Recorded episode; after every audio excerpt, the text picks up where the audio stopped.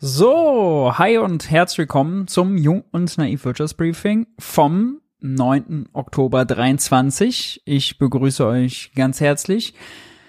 Ich bin gut erholt. Letzte Woche ist ja ausgefallen. Ich habe den Feiertag ein bisschen äh, genutzt. Das war auch wunderbar soweit. Allerdings muss man ehrlicherweise sagen, was in der Zwischenzeit passiert ist. Stichwort Krieg beispielsweise.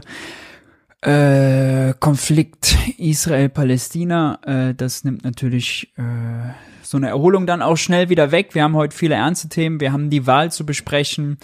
Äh, auch sonst habe ich äh, ziemlich viele offene Tabs hier an Nachrichten, die wir durchgehen müssen. Ja, äh, so ist das äh, nun mal. Gehen wir gemeinsam durch. Wir fangen aber an, wie üblich, bei den Programm hinweisen und da habe ich äh, einiges auf der Liste, zum Beispiel morgen am 10.10. .10. ab 10 Uhr gibt's das, den neuen Aufwachen äh, Podcast, könnt ihr live verfolgen. Äh, dann gibt's am Mittwoch ein Interview bei Tilo mit der Amerikanistin Sieg Linde Lemke ab 18 Uhr, gern im Kalender markieren und am Freitag ist US-Senator Bernie Sanders um 15.30 Uhr bei Tilo zu Gast. Äh, es gibt also viel zu tun. Tilo hat, äh, Tilo hat viel zu tun, können wir also so sagen. Äh, markiert euch das unbedingt rot im Kalender. Und ihr wisst, all die Formate bei Junge Naiv, ob das Wirtschaftsbriefing hier, die Interviews, ja, das gibt es nur dank eurer Unterstützung. Wenn ihr Junge Naiv unterstützen wollt, seht ihr jetzt eingeblendet oder unten in der Videobeschreibung, wie das funktioniert. Bei Unterstützung ab 20 Euro werdet ihr namentlich im Abspann verewigt. Kennt ihr ja. Kennt ihr ja alles. Gut, wir starten rein mit den Schlagzeilen der Woche, beziehungsweise mal nicht mit den Good News, sondern erstmal mit den Wahlen. Lasst uns ein bisschen über die Wahlen in Bayern und Hessen sprechen. Ähm, aktueller könnte es ja kaum sein. Fangen wir mal an, ein bisschen zu verstehen, was in äh, Bayern passiert ist. Ähm, insbesondere äh, die Wählerwanderung ist äh, da natürlich spannend äh, zu sehen. Die Grünen haben mächtig verloren. Die CDU hat zwar auch verloren, ist trotzdem stärkste Partei geworden. AfD und Freie Wähler äh, haben gewonnen. Insbesondere die AfD hat äh, sowieso eine sehr unerträgliche Pressekonferenz gehalten äh, und sich abgefeiert bis zum geht nicht mehr und der CDU vorgeworfen, die Brandmauer müsse doch jetzt endlich fallen. Es braucht eine äh, äh, rechte Regierung äh, endlich, ja, blau-schwarz, das ist das Ziel der AfD. Äh, das haben sie da beschworen. Interessant ist äh, außerdem äh, bei Bayern äh, die äh, dass bei den wahlentscheidenden Themen wirtschaftliche Entwicklung als allererstes genannt wurde, dann Zuwanderung, Klima und Energie und innere Sicherheit. Insbesondere bei den AfD-Wählern spielte Zuwanderung die größte Rolle bei den Grünen Klima und Energie. Und das hier ist, finde ich, ein sehr, sehr interessanter Chart, den wir uns immer mal wieder vergegenwärtigen sollten, nämlich weil der in Hessen genauso stimmt. Auch in Hessen war die wirtschaftliche Entwicklung das wahlentscheidende Thema. Und nun ja, was soll man sagen? Wenn man diesen Rechtsruck, der beide Wahlen nun mal darstellen jetzt, ja, äh, wenn man den aufhalten will, wenn es eine Mehrheit für progressive Parteien geben soll, dann müssen die insbesondere bei Wirtschaftsthemen glänzen, müssen Wirtschaftskompetenz haben und äh, das wird immer noch sehr oft beispielsweise der CDU zugesprochen. Und äh, das ist natürlich äh, dann, wenn das die entscheidenden Themen sind, ein äh, wahres Hindernis für äh, gutes Abschneiden progressiver Parteien. Ähm, da können die Konservativen dann die Landgewinne bei sich behalten. Das ist nicht sonderlich erfreulich. Insgesamt, ähm, ihr beispielsweise jetzt in Hessen, welcher Partei trauen sie am ehesten zu, die Wirtschaft voranzubringen, ist immer noch die CDU mit also meilenweitem Abstand vorne. Ja. Äh, insgesamt haben beide Parteien gezeigt, oder beide Wahlen, sorry, beide Wahlen haben gezeigt, dass es vor allem Bundesthemen waren, die dominiert haben. Es war auch eine Abwahl der Ampel, wenn man so will. Überall haben SPD, Grüne und FDP verloren. Die FDP ist ja auch nur mit Ach und Krach dann in Hessen noch äh, reingekommen. Ja, das war ja eine wirkliche äh, Zitterpartie. Und äh, insbesondere diese Schlagzeile hier hat mir auch nochmal gezeigt, mit dem Thema Migration zum Erfolg, AfD in Hessen und Bayern erfolgreich, dass man zu der Schlussfolgerung kommen muss, neben erstens Wirtschaftskompetenz ist das entscheidende Feld, muss man sagen, dass, naja, rechte Narrative aufgreifen, sich von AfD und AfD-Themen treiben lassen, am Ende immer nur das Original, nämlich die AfD, stark macht. Äh, genau das ist nämlich passiert. Also SPD, alle haben sich das Thema Migration und Flucht was häufig auch dann verwechselt wird, hatten wir ja auch schon, zum Beispiel in der letzten Folge mit Jens ausführlich, äh, aufdrücken lassen. Ja, und wenn dann selbst der äh, selbsternannte Respektkanzler mit seiner Innenministerin Nancy Faeser, die gleichzeitig noch Ministerpräsidentin werden will, auch permanent irgendwie solche rechten Sprechblasen ablassen, wie die, dass die auch für konsequentere Abschiebungen sind. Und ja, äh, dann äh, gewinnt man damit keinen von der AfD, aber macht dann implizit das zu einem wahlentscheidenden, viel, viel größeren Thema. Und gerade bei Abschiebungen muss man nochmal sagen, ja, allein die Zahlen sprechen dagegen, dass das eine entscheidende Entlastung der Kommunen bringen kann. Ich will die Zahlen mal nennen. Ja. Im Moment gibt es in Deutschland etwas mehr als drei Millionen, 3,3 sind es äh, geflüchtete Menschen. Ja. Eine Million sind zuletzt, äh, vor allem letztes Jahr aus der Ukraine gekommen weil Putin sie da weggetrieben hat. hat. Ähm, dieses Jahr sind äh, bisher etwas mehr als 200.000 äh, Geflüchtete gekommen und insgesamt von diesen 3,3 Millionen, das ist jetzt die, das entscheidende Verhältnis, sind nur etwas mehr als 50.000 Menschen unmittelbar ausreisepflichtig. Ja, da ist also zum Beispiel das Asylantragsverfahren negativ beschieden wurden und die Duldung erloschen. Das sind die Menschen, die theoretisch abgeschoben werden könnten. Das sind von der Gesamtzahl, ja, etwas mehr als ein Prozent, weniger als zwei Prozent. Ja. Darüber sprechen wir. Und dann ist es so, dass zwei Drittel der Abschiebungen scheitern. Ja, die scheitern aus etlichen Gründen. Gibt's wirklich, also super viele. Von banalen wie diejenigen, die abgeschoben werden und zurückgeführt werden sollen, weigern sich. Es fehlen Pässe. Aber, und äh, das ist vor allem ein sehr, sehr wichtiger Grund, die Länder, in die, die zurückgeführt werden sollen, sagen, nee, danke, machen wir nicht mit, ja, nehmen wir nicht zurück oder akzeptieren irgendwelche Pässe nicht, blockieren das Verfahren. Und so kommt es dazu, dass bisher in diesem Jahr 8000 Leute zurückgeführt und abgeschoben wurden. Selbst wenn man diese Zahl ja, durch zum Beispiel Rückführungsabkommen mit ähm, Ländern, vor allem zum Beispiel mit Maghreb-Staaten, ja, Tunesien, Algerien, Marokko und so weiter. Selbst wenn man diese Abkommen, man auch immer noch mal in Klammern setzen muss, Menschenrechte, Fragezeichen, hallo, ja, wie ist da der Status und der Stand der Dinge? Selbst wenn man das machen würde und damit zum Beispiel die Anzahl der Rückführungen verdoppeln, verdreifachen würde, ja, dann wäre den überforderten, überlasteten Kommunen, die es gibt, ja, die zum Teil im Moment gibt's immer wieder Berichte, dann Turnhallen abspannen mit Plastikplanen, um da provisorische Parzellen einzurichten und die Menschen wirklich menschenunwürdig da unterbringen, äh, denen ist damit nicht geholfen. Ja, das äh, Jammern und Klagen der Kommunen kann damit nicht gelöst werden. Das heißt, diese Forderung nach konsequenteren Abschiebungen, die ist also genauso wie übrigens äh, genauso Quatsch, ja, Obergrenzen zu nennen, zu fordern, ohne dann eine Zahl zu nennen und ohne zu beachten, dass es einen individuellen Anspruch äh, auf das Asylverfahren gibt, ja, und selbst wenn es dann stationäre Kontrollen gibt, ja, dann ist trotzdem das Recht auf das Verfahren kann dann nicht blockiert werden. Ja, also es sind wirklich alles Scheinlösungen, die wir da äh, debattieren.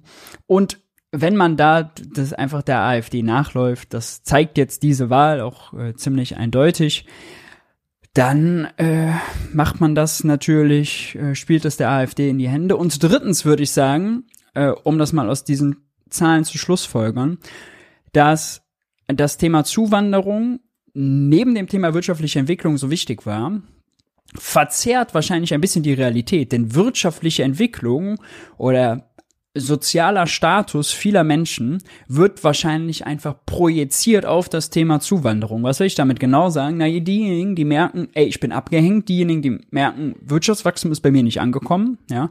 Da ist, das ist also bestens erforscht, natürlich der Abwehrmechanismus, der Reflex, nach unten zu treten, zu sagen, oh, ich habe wenig, aber ich habe nur wenig, weil die kommen und mir was wegnehmen. Ja?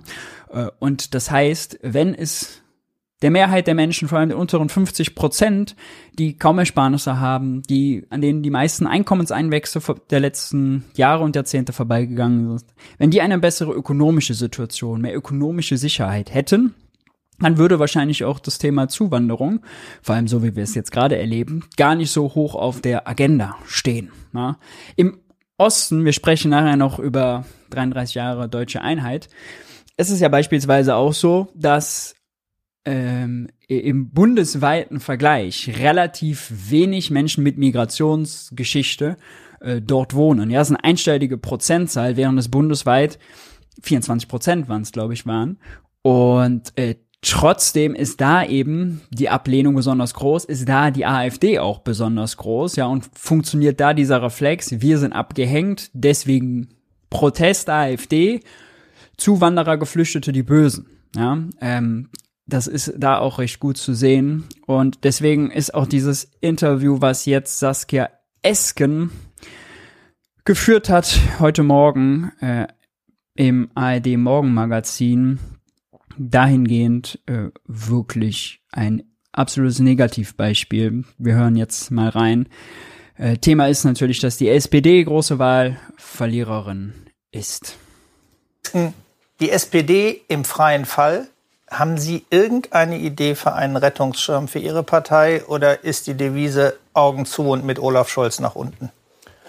Also zum einen will ich mal deutlich sagen, ähm, äh, die CDU und CSU haben in diesen beiden Landtagswahlen äh, die Wahl gewonnen und da will ich auch gratulieren. Das sind äh, gute Wahlergebnisse, aus denen jetzt auch ein klarer Regierungsauftrag hervorgeht. Und dann haben wir sehr ähm, äh, beeindruckende, aber auch sehr beunruhigende Wahlergebnisse bei der AfD gesehen.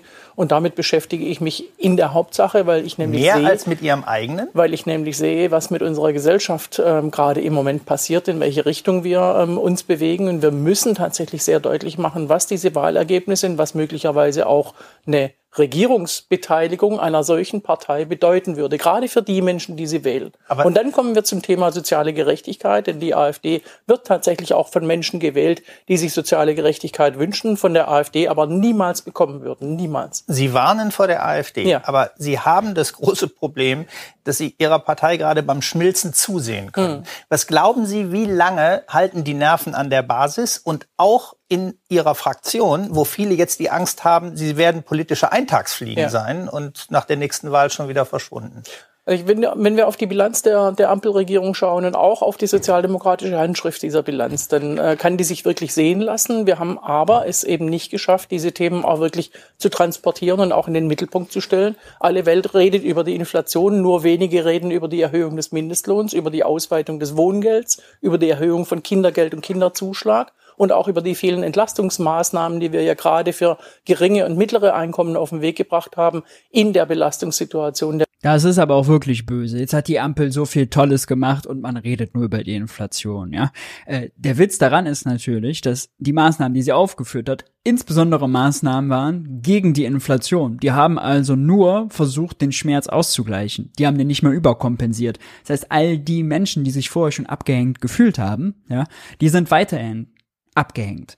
All die Menschen, die vorher Abstiegsängste hatten, die haben sie auch weiterhin. In großen Teilen haben sie sogar noch mehr, weil die Entlastungspakete natürlich nicht jeden Schmerz geheilt haben, ja, weil sie zum Teil bei manchen zu viel, bei manchen viel zu wenig angekommen sind, oftmals viel zu spät und, und, und. Ja, äh, das heißt, jetzt zu sagen, oh Gott, wir machen ja eigentlich gute Arbeit, man muss irgendwie nur drüber reden, ist also eine Verhöhnung der Realitäten. In der Inflation, die ja durch Corona und durch den Krieg äh, in der Ukraine gekommen sind. Das heißt also, die Ampel hat ja wirklich verantwortungsvolle Politik gemacht und da hat die SPD eine starke Handschrift, auch wenn man äh, den Eindruck vermittelt, äh, der Kanzler führe nicht. Tatsächlich führt die SPD und führt der Kanzler die, die, die Regierung. Sie sehen das alles, ja. die Menschen sehen es aber ja, nicht. Richtig, und offenkundig, richtig. offenkundig gibt es auch Erwartungen hm. an eine politische Führung, die so nicht erfüllt werden. Hm. Migrationsdebatte, wir haben das in allen Analysen gesehen, hat diese beiden Landtagswahlkämpfe überschattet. Ja. Was ist denn jetzt der richtige Weg? Was ist das Angebot, was jetzt die Bundesregierung auch machen wird, um da vielleicht zu einer parteiübergreifenden Lösung in dieser Frage zu kommen? Ja, tatsächlich geht es darum, dass wir in den äh, Themen, die, den, äh, die dem, das Leben der Menschen auch wirklich beschweren, ähm, äh, erfolgreich, aber vor allem auch schnell genug äh, äh Lösungen finden und die auch umsetzen, um äh, Lösungen finden und im Bundestag beschließen. Das ist das eine. Am Ende, am Ende müssen die ja auch in Ländern und Kommunen umgesetzt werden. Das Konkret heißt, wir brauchen ein, wir brauchen ein, ein, ein Deutschland-Tempo in den, in den Entscheidungen, die wir treffen. Und da geht es darum, wenn wir beschließen, die Ausländerbehörden müssen 24-7 erreichbar sein, sein und sie müssen digitalisiert werden, damit wir eben gerade bei den Rückführungen und bei den Entscheidungen über, über Aufenthaltsstati schneller werden dann muss es eben auch umgesetzt werden in, in, in Ländern und Kommunen. Und das ist eine große Aufgabe. Und ähnlich ist es eben bei der, bei der Frage der, der erfolgreichen äh, Rückführungen. Wir müssen jetzt dazu kommen, dass wir die Migrationsabkommen mit den Ländern, mit den Hauptzuzugsländern ähm, äh, eben auch schließen. Auch Ihr Koalitionspartner ja, auch genau wieder diese Falle getappt, dass man über Rückführungen und Abschiebungen spricht, die irgendwie schneller funktionieren müssen, weil man da irgendwas digitalisiert. Ja, erstmal fehlen auch wieder einfach mal Personal, ja, bevor ihr digitalisiert, erstmal Leute da anstellen. Aber selbst wenn das durchschnittliche Asylantragsverfahren statt im Schnitt sieben Monate, fünf Monate dauert, ja, äh, ändert das nicht das Problem. Migrations-, äh, Rückführungsabkommen zu schließen, die man sich dann übrigens im meisten Fall teuer erkaufen muss. Kann ja sinnvoll sein, nur die werden das Problem, was wir tatsächlich dann in einigen Kommunen haben, nicht lösen. Ja.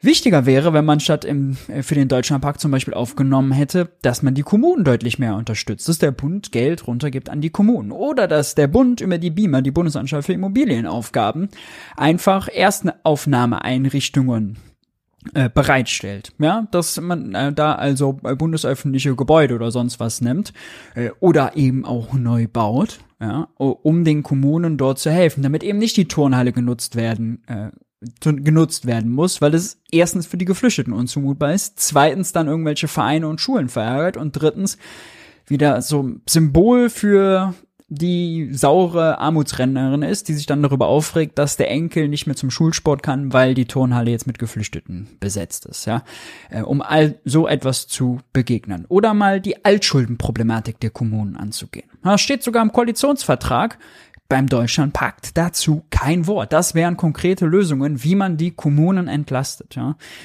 Im November ist äh, mal wieder MPK, das wird wahrscheinlich wieder zu einem Flüchtlingsgipfel hochgejatzt äh, und hoch erkoren. So wie schon Mai war es, glaube ich. Und was ist damals rausgekommen? Nun ja, die Länder haben für die Kommunen gefordert, dass es wieder so etwas wie die Pro-Kopf-Pauschale gibt. Die hat Merkels, Merkel damals eingeführt. 2016 äh, war es, meine ich. Äh, etwas mehr als 600 Euro bekam dann eine Kommune pro aufgenommenen Geflüchteten. Das ist ein atmendes System. Die, die mehr aufnehmen, kriegen auch mehr Geld. Das wäre sinnvoll wieder einzuführen. Bitte nicht mit etwas mehr als 600 Euro, sondern deutlich mehr. Es hat damals schon nicht gereicht. Es würde heute erst recht nicht reichen bei höheren Preisen. Und äh, das wird, kommt hoffentlich im November auf den Tisch. Gerade Niedersachsens Ministerpräsident Weil ist dafür. Nur, also da muss der Bund halt auch Geld dafür geben, ja. Und solange man da also einen Erbsenzähler hat, im Finanzministerium und sagt, nee, nee, nee, die Länder und Kommunen müssen mal selber, ist man dann in einer Pattsituation. Das wären aber Sachen, die helfen, dieser Überforderung in den Kommunen zu begegnen. Wenn man stattdessen wieder nur die Abschiebungstrompete bläst, ja, dann gibt's wiederum nur Alice Weidel und Tino Kropalla, die da sitzen und sich die Hände reiben und davon profitieren. Ähm, fand ich wirklich ein entlarvendes äh, Interview, wie man immer jetzt, also auch nach dieser Wahl, wieder gleich in diese Falle hinein, ja, hineintappen kann. Mann, Mann, Mann. Äh, übrigens, äh, das ist auch noch eine sehr interessante Meldung dem Zusammenhang. Neben der Forderung, bitte konsequenter abschieben, gibt's ja auch noch die Forderung, die kommt gerade von FDP und CDU, statt Bargeld bitte Sachleistungen oder statt Bargeld bitte Chipkarten. Und äh, auch hier hat sich der Städtetag geäußert gesagt, ja, also mal realistisch bleiben. Erstens gibt es zum Teil das schon und zweitens ist das mit enormem äh, Verwaltungsaufwand äh, verbunden und äh, da haben wir erstens nicht das Personal für und zweitens nicht das Geld, also bitte belästigt uns damit mal nicht und ja, empirisch muss man auch sagen, ist irgendwie immer auch immer wichtig darauf hinzuweisen, dass diese Theorie Pull-Faktoren, ja, das Bargeld statt, also das Bargeld nicht mehr auszuschicken, stattdessen Sachleistungen und Bezahlkarten, ähm, dass das erstens ein entscheidender Pull-Faktor ist und zweitens Pull-Faktoren das Entscheidende sind, dass Leute tausende Kilometer ihr, ihr Leben riskieren, um übers Mittelmeer zu schippern, äh, dass es da einfach die empirische Evidenz nicht für gibt. Ja? Und auch ist es wirklich naiv zu glauben, dass die Bezahlkarte dann also äh, verunmöglichen würde, Bargeld zu bekommen. Denn, also, dann kauft man halt was, was man direkt wieder verkaufen kann. Äh, einfach nur unnütz, komplett destruktiv. Ja, dann wird da Kaffee oder Zigaretten gekauft, die dann wiederum gegen Bargeld äh, umgetauscht äh, werden, wenn es denn so sein muss. Also wirklich Scheinlösungen, Scheinlösungen, Scheinlösungen, die äh, dem Kern der Debatte vorbeigehen. Und der Kern der Debatte muss nun mal sein, mehr Geld für die Kommunen und bessere Integration, äh, vor allem derjenigen, die äh, die hier hinkommen, ja, ähm, und die auch in der Zeit, in der sie hier sind, bitte vernünftig äh, unterbringen. Ja, also elendig. Nun ja, soweit also äh, Ausgangspunkt Wahlen in Hessen und Bayern. Vieles andere wurde dazu schon gesagt. Das fand ich einfach nochmal interessante Schlussfolgerungen. Sie heißen natürlich wahrlich nichts Gutes für das, was uns nächstes Jahr droht, ja, Landtagswahlen in drei ostdeutschen Bundesländern, in Sachsen, in Thüringen und in Brandenburg. Da kann man sich jetzt schon ausmalen, wie das sein wird. Ja? Denn wenn die Ampel nichts Konsequentes äh, dagegen tut, dann wird der Rechtsruck äh, weitergehen. Und dass die Ampel nichts Konsequentes dagegen tut, das hat uns heute in der Regierungspressekonferenz Steffen Hebestreit auch nochmal deutlich gemacht. Der meinte, wie der Bundeskanzler die AfD zur schlechte Laune-Partei zu degradieren. Und damit wäre es dann getan. Wir hören uns das mal an. Ja, ich wollte auch nach der Laune fragen, äh, Herr Hebestreit. Sie sind ja doch aber auch Sprecher des Bundeskanzlers wenn ich es richtig sehe, ist eine Partei wie die AfD, die jetzt in zwei westdeutschen Landesparlamenten zweitstärkste äh, Kraft geworden ist, ist die richtig beschrieben und zureichend beschrieben ähm, mit dem Terminus schlechte Laune Partei? Ich weiß gar nicht, ob das, wie Sie gesagt haben, die hinreichende oder richtige Bezeichnung ist, sondern es ist eine Bezeichnung, die der Bundeskanzler für ähm, die Haltung, die äh, diese Partei verbreitet, ähm, gewählt hat. Und da gilt es für uns BPA-Freundinnen und Freunde, die Worte des Bundeskanzlers stehen für sich, die werde ich hier sicherlich nicht interpretieren. Oder ist damit gemeint, dass sich in den Wahlergebnissen für diese Partei auch die Laune ausdrückt, die Bürger empfinden angesichts des Regierungshandelns? Das kann ich mir auch nach langem und reiflichen Überlegen nicht vorstellen. Ah, das ist natürlich Wahnsinn, ja, weil gerade auch den äh, Nachwahlumfragen völlig klar war, viele Leute, für viele Leute war das eine Abwahl der äh, Bundespolitik, was natürlich absurd ist, ja. Ich wähle zum Beispiel jetzt in Hessen einfach die CDU, die schon vorher dort regiert hat, die ist noch stärker geworden, weil ich mit der Ampel im Bund unzufrieden bin. Also nach dem Motto, die Landesregierung hat ja gar nichts mit meinen Umständen zu tun. Allein der Bund ist das. Wähle ich einfach nochmal CDU. Ist natürlich ein bisschen absurd, ja. Gut, so sind wir Menschen. Ähm, aber jetzt als Bundesregierung einfach wirklich zu sagen und ja wiederholt zu sagen, ne, Thema Sonneberg beispielsweise, als er der erste AfD-Landrat gewählt wurde, war das auch schon mal Thema. Nächstes Jahr, wenn dann die Landtagswahlen im Osten sind, wird das sicherlich auch nochmal Thema sein. Immer sagen, das hat nichts mit uns zu tun. Damit macht man sich ein äh, sehr, sehr sehr, sehr schlanken Fuß, wie ich meine. Äh, zu schlank. Viel zu schlank.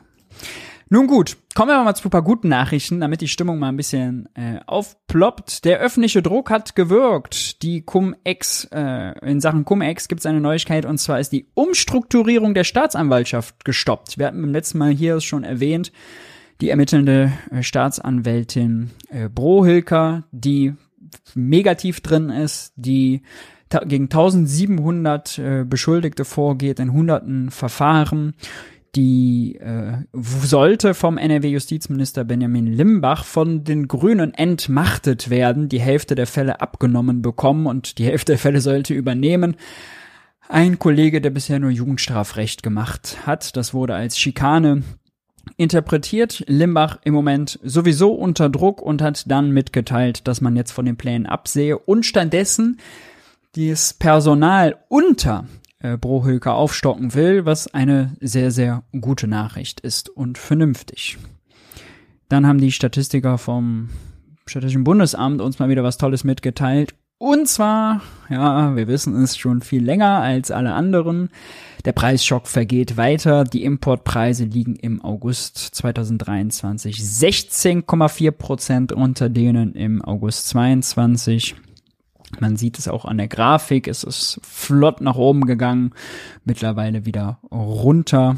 Ähm, insbesondere Erdgas hier in Schwarz dargestellt ist mittlerweile wieder deutlich günstiger geworden bei den Einfuhren. Öl war zuletzt teuer geworden, deswegen ist im Vergleich zum Vormonat der Gesamtindex um 0,4 Prozent gestiegen äh, bei den Importpreisen. Das ist allerdings nur eine kleine Zwischenerhöhung. Ansonsten kann man im Trend ganz gut sehen, dass es seit September, ich mach's mal ganz kurz hier mein eigenes Bildchen wegmachen, damit ihr das auch seht.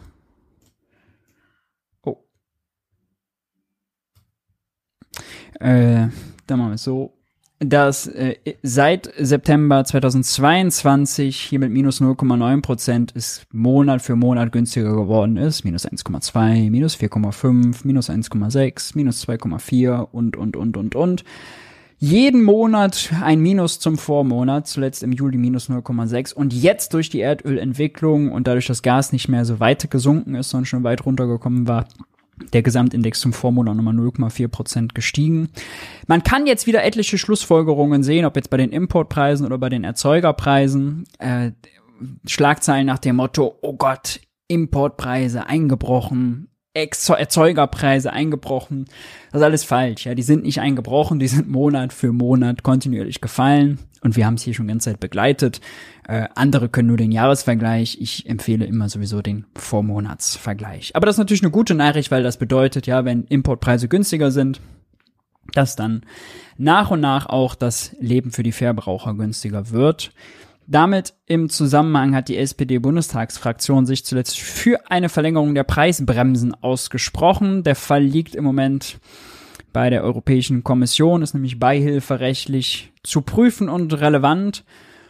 Und zwar will man das bis zum Ende der Heizperiode im April 24 verlängern, ein ganzes Jahr. Das wäre ganz gut, denn damit hätte man eine Absicherung auch über die Heizperiode hinaus, dass der Strompreis oder der Gaspreis eben respektive nicht äh, mehr als 40 Prozent, 40 Cent für Strom oder 12 Cent für Gas je Kilowattstunde betragen. Immerhin äh, ein Deckel nach oben, was natürlich blöd ist und was man schon auch kommunizieren sollte, ist, dass zwar die SPD-Bundestagsfraktion für eine Verlängerung der Preisbremsen ist, gleichzeitig aber die Mehrwertsteuer von 7 auf 19 Prozent erhöhen will auf Gas- und Fernwärmelieferungen. Damit wird Gas für 27 Millionen Haushalte insgesamt 7 Milliarden Euro teurer gemacht nächstes Jahr, dem 1.1. Äh, das ist was, was sofort auf die Preise drückt und diese Kollegen hier ärgert vom Statistischen Bundesamt, denn dann ist das natürlich was sehr, sehr Schlechtes für die Inflationsrate, ein neuer Basiseffekt. Gesenkt wurden die Mehrwertsteuersätze im Herbst 22 auf Gas und Fernwärme als Teil des Entlastungspakets. Und äh, tja, das soll jetzt aufgehoben werden, denn, naja, man braucht halt wieder Geld. Und Christian Lindner, unser Bundesfinanzminister, argumentiert, naja, der Preisschock ist ja vorbei. Warum sollte man das noch weiter subventionieren? Dagegen spricht äh, das hier, Energiekosten, Strom und Gas, trotz Preisbremsen deutlich teurer. Die privaten Haushalte haben im ersten Halbjahr deutlich höhere Preise für Gas und Strom bezahlen müssen. Privatkunden im Schnitt 12,26 Prozent für äh, Erdgas je Kilowattstunde und 42,29 Cent pro Kilowattstunde für den Strom. Warum also äh, mehr? Nun ja, die Preisbremsen äh, gibt es ja noch gar nicht so lange. Erstens und zweitens gelten die nur für 80 Prozent des Verbrauchs. Ja, das heißt, es können höhere Werte, hier mit 12,26 und 42,29 zustande kommen, höher als die eigentlichen Grenzen der Preisbremsen. Im Vergleich zum ersten Halbjahr 22 lagen die Gaspreise den Angaben zufolge 52 Prozent und die Strompreise 26,2 Prozent höher. Und das bedeutet natürlich, äh, wenn man das jetzt äh, nimmt, ja, ist jetzt noch die Zeit fürs erste Halbjahr, das zweite Halbjahr wird dann nochmal interessant, wie das dann im Durchschnitt aussah was dann äh, die Mehrwertsteuererhöhung bewirkt. Ja. Jetzt kann man das Argument bringen, oh ja, aber wenn man jetzt Neuverträge beim Gas macht, dann kosten die zum Beispiel nur noch etwas weniger als 9 Cent die Kilowattstunde, was immer noch 50 Prozent mehr ist als 21. 50 Prozent mehr als vor dem Krieg. Ja. Und äh, eben auch nur für Neuverträge ist. Derjenige, der Pech hatte und zum Beispiel für 16, 18 Cent neu abschließen musste und 20, das auf 20 Prozent seines Gasverbrauches zählt, zahlt, der hat natürlich trotzdem Pech. Ja, also dieser Preis für Neukunden ist nicht der Durchschnittspreis, den gerade alle deutschen Haushalte zahlen. Hm? Wichtig zu unterscheiden. Und ist natürlich, also mit der Mehrwertsteuererhöhung, um das nochmal zu sagen, mitten in eine Wirtschaftskrise hinein das zu machen, eine blöde Idee. Erstens staatlicher Inflationstreiber, zweitens raubt das den Menschen sieben Milliarden Kaufkraft aus dem Portemonnaie, die sonst in Geschäfte, Bäcker, Lutze und so weiter gehen könnten. Hm, tja, Christian Lindner will zwar kein Schuldenminister sein, nicht mehr zumindest. Ja, da zeigt er sich ja 22 noch pragmatisch, mittlerweile nicht mehr, ist er der Hardliner. Die Kehrseite der Medaille könnte sein, dass er dafür Wirtschaftscrasher wird. Ja. Dann gibt es einen neuen Nobelpreis, der wurde äh, heute verliehen an die US-Ökonomin Claudia Goldin. Geht um Ungerechtigkeiten zwischen Mann und Frau am Arbeitsmarkt, äh, insbesondere äh, die Benachteiligung von Frauen am Arbeitsmarkt und was, woher die kommt, was die ausmacht. 77 Jahre ist die gute Frau schon, äh, die da sehr lange zu geforscht hat. Ist, äh, denke ich, sehr gut, äh, das Thema einfach damit äh, einem, Schlag, einem Schlaglicht zu unterziehen, denn äh, es ist auch vor allem in Deutschland noch super relevant, Stichwort Gender Pay Gap beispielsweise. Allerdings muss immer hinzugesagt werden beim Wirtschaftsnobelpreis. Also, den hat letztes Jahr Ben Bernanke bekommen. Der war US-Zentralbank-Chef und hat groß angekündigt, so, wir haben jetzt die Great Moderation, wir haben jetzt rausgefunden, wie Wirtschaftspolitik geht, gibt keine Krisen mehr und kurz danach kam die Finanzkrise. Der hat den Wirtschaftsnobelpreis für eine Forschung im Bankwesen bekommen, die davon ausgegangen ist, dass Banken noch Ersparnisse verleihen. Oma Erna geht hin mit ihrem Geld, was sie unterm Kopfkissen hat und die Bank verleiht das weiter. Äh, also, am Puls der Zeit, ja, und ein wirklicher Beleg für, wirklich bahnbrechende Forschung ist dieser Wirtschaftsnobelpreis äh, ohnehin nicht. Und es ist auch nicht ein gleichwertiger Nobelpreis wie zum Beispiel der äh, Nobelpreis der Physik beispielsweise, denn es ist nur ein äh, Alfred Nobel Gedächtnispreis von der Schweizer, äh, sage ich schon, Schweizer schwedischen Rissbank. Dann gibt's gute Nachrichten von der Bahn. Äh, Volker Wissing kommt langsam in die Pötte. Infrago geht, äh, ist beschlossen. Bahnaufsichtsrat beschließt Reform der Infrastruktur. Hatten wir schon häufig drüber gesprochen. Ab Januar soll eine neue Gesellschaft an den Start gehen, die eben gemeinwohlorientiert den Betrieb, die Sanierung sowie den Aus- und Neubau des Netzes der Bahn verantworten soll. Gerade dieses gemeinwohlorientierte, dieser öffentliche Charakter ist sehr gut. Dafür kriegt Infrago auch viele Milliarden, insgesamt ja 40 Milliarden bis 2027, die zugesagt sind. Es soll dann richtig losgehen, auch mit der Sanierung von Großstrecken. Das wird wahrscheinlich aber leider erstmal schlechter werden. Ich als Bahndauerkunde, Stammgast werde mich wahrscheinlich ganz viel darüber ärgern müssen. Ob ich mich mehr ärgern kann, als ich mich heute ohnehin schon ärgere, weiß ich gar nicht. Ob ich da überhaupt noch die Energie zu finde. Aber das ist erstmal eine äh, ganz gute Nachricht. Die offene Frage ist, warum lässt man das denn trotzdem im Konzern der Deutschen Bahn? Ja, wenn es doch um Gemeinwohlorientierung geht, wenn es um Infrastrukturinvestitionen geht, hätte man das nicht daraus lösen können komplett. Und ja, äh, da gibt es sehr gute Argumente dafür, das zu machen ist aber wohl mit Volker Wissing äh, eben nicht zu machen. Trotzdem, das würde ich sagen, erstmal ein kleiner Schritt nach vorne dafür, dass die Bahninfrastruktur besser wird. Volker Wissing hat sich auch hierfür gelobt, für das Solarstrom-Förderprogramm für E-Autos. Das äh, ist nämlich an den Start gegangen. 300 Millionen Euro wurden da verteilt. 33.000 Anträge bewilligt und zwar innerhalb eines Tages. Ähm, worum ging es? Es ging um Förderungen für diejenigen, die ihr Elektroauto selber laden wollen, beispielsweise mit einer Solaranlage auf dem Garagendach. Und das ist ja erstmal, würde ich sagen, eine gute Nachricht, ja, wenn so ein Förderprogramm komplett abgenommen wird und schnell abgenommen wird. Besser als zum Beispiel das Förderprogramm WEF, Wohneigentum für Familien, was wir aus dem Bauministerium hatten, wo dann die Förderbedingungen so irre gewählt sind, dass es innerhalb von einem Monat ganze 100 Anträge gibt. Ja, mega Flop. Mittlerweile wollen sie es ja anpassen. Also das ist erstmal die, die gute Seite. Äh, die schräge Seite ist aber, also das ganze System da ist gecrashed. Das war absolutes Chaos. Ich will gar nicht wissen, wie viele Menschen da vor diesem System gehangen haben und äh, ihre Anträge mehrfach abgeschickt haben, denn tja, also wer kann auch mit einem Ansturm darauf rechnen, ja, wenn's, äh, wenn es das sogenannte Windhund-Prinzip gibt, nach dem Motto, wer zuerst kommt, mal zuerst, ja, also wer als erstes seine, seinen Antrag eingereicht hat, der hat auch Chance auf die Förderung. Und das ist ja aus mehreren Seiten absurd. Ja, das äh, erzeugt IT-Chaos, das erzeugt, dass Leute da den ganzen Tag vorsitzen, weil dann der Server immer wieder abschmiert, statt arbeiten zu gehen. Ist am Ende auch ungerecht, ja, weil dann bekommen diejenigen, diejenigen, die sich halt leisten können, an einem Wochentag dann halt die ganze Zeit davor zu sitzen, vielleicht besseres Internet haben. Ähm, die haben eine größere Chance auf diese Förderung, unabhängig davon, ob sie diese Förderung besser gebrauchen können, ob die sinnvoller ist oder nicht, ja. Äh, wer Lehrer oder Lehrerin beispielsweise ist oder Erzieherin und nicht zu Hause warten kann, um bei diesem Antragsverfahren mitzumachen, ist zum Beispiel komplett gekniffen. Also, das, wer sich das überlegt hat, das ist äh, völlig Banane.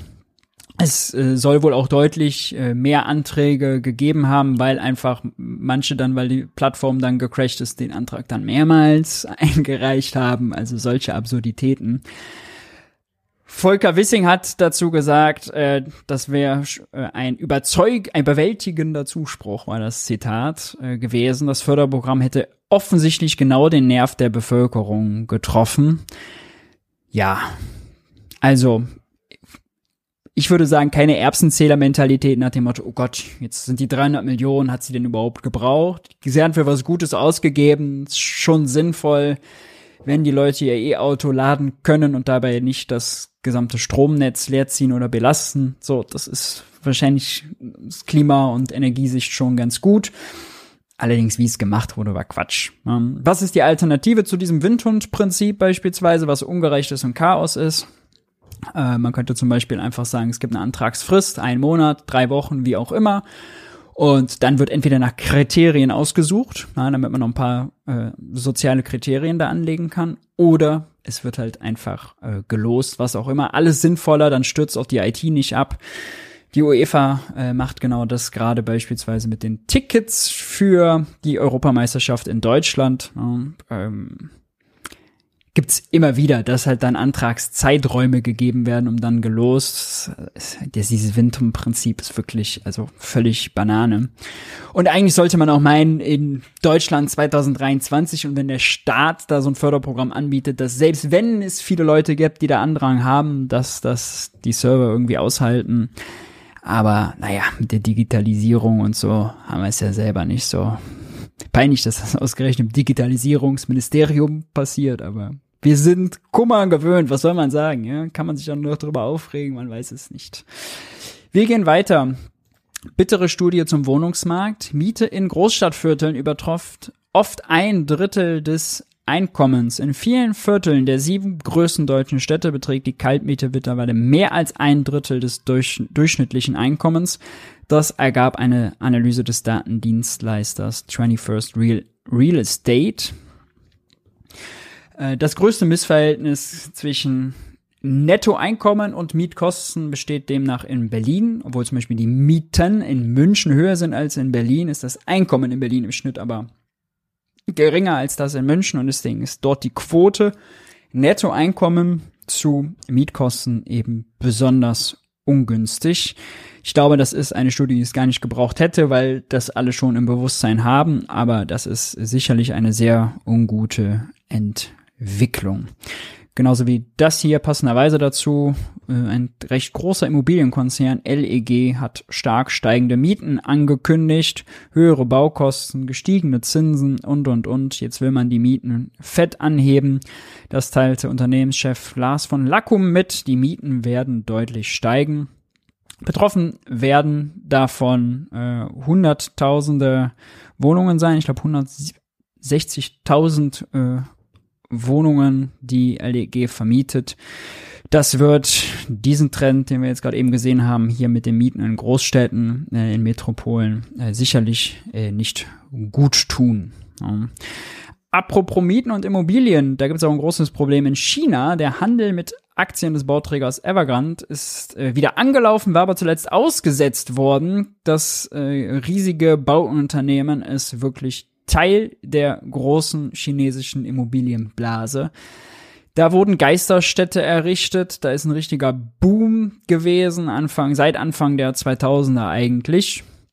Es gibt äh, schätzungsweise Wohnraum für drei Milliarden Chinesen da. Also viel zu viel, entsprechend leer und nicht fertiggestellt ist das. Und das ist natürlich bitter, weil das bedeutet, da wurde Geld in den Sand gesetzt. Da wurden vor allem aber auch Ressourcen in den Sand gesetzt, ja, weil da werden, wurden einfach Handwerker verschwendet, Betonmaterialien, alles verschwendet. Um, die Regierung hat das mittlerweile gecheckt. Die Kreditvergabe an den Immobiliensektor ist also massiv eingebrochen, fast gar nicht mehr existent. Äh, immer wieder gibt es Verschuldungsprobleme und ausfallende Zahlungen von chinesischen Immobilienkonzernen. Hier wurde zuletzt zum Beispiel eine Anleihe nicht bedient, was dann dazu geführt hat, dass eben der Handel ausgesetzt wurde. Ist übrigens schon mal passiert in der Vergangenheit.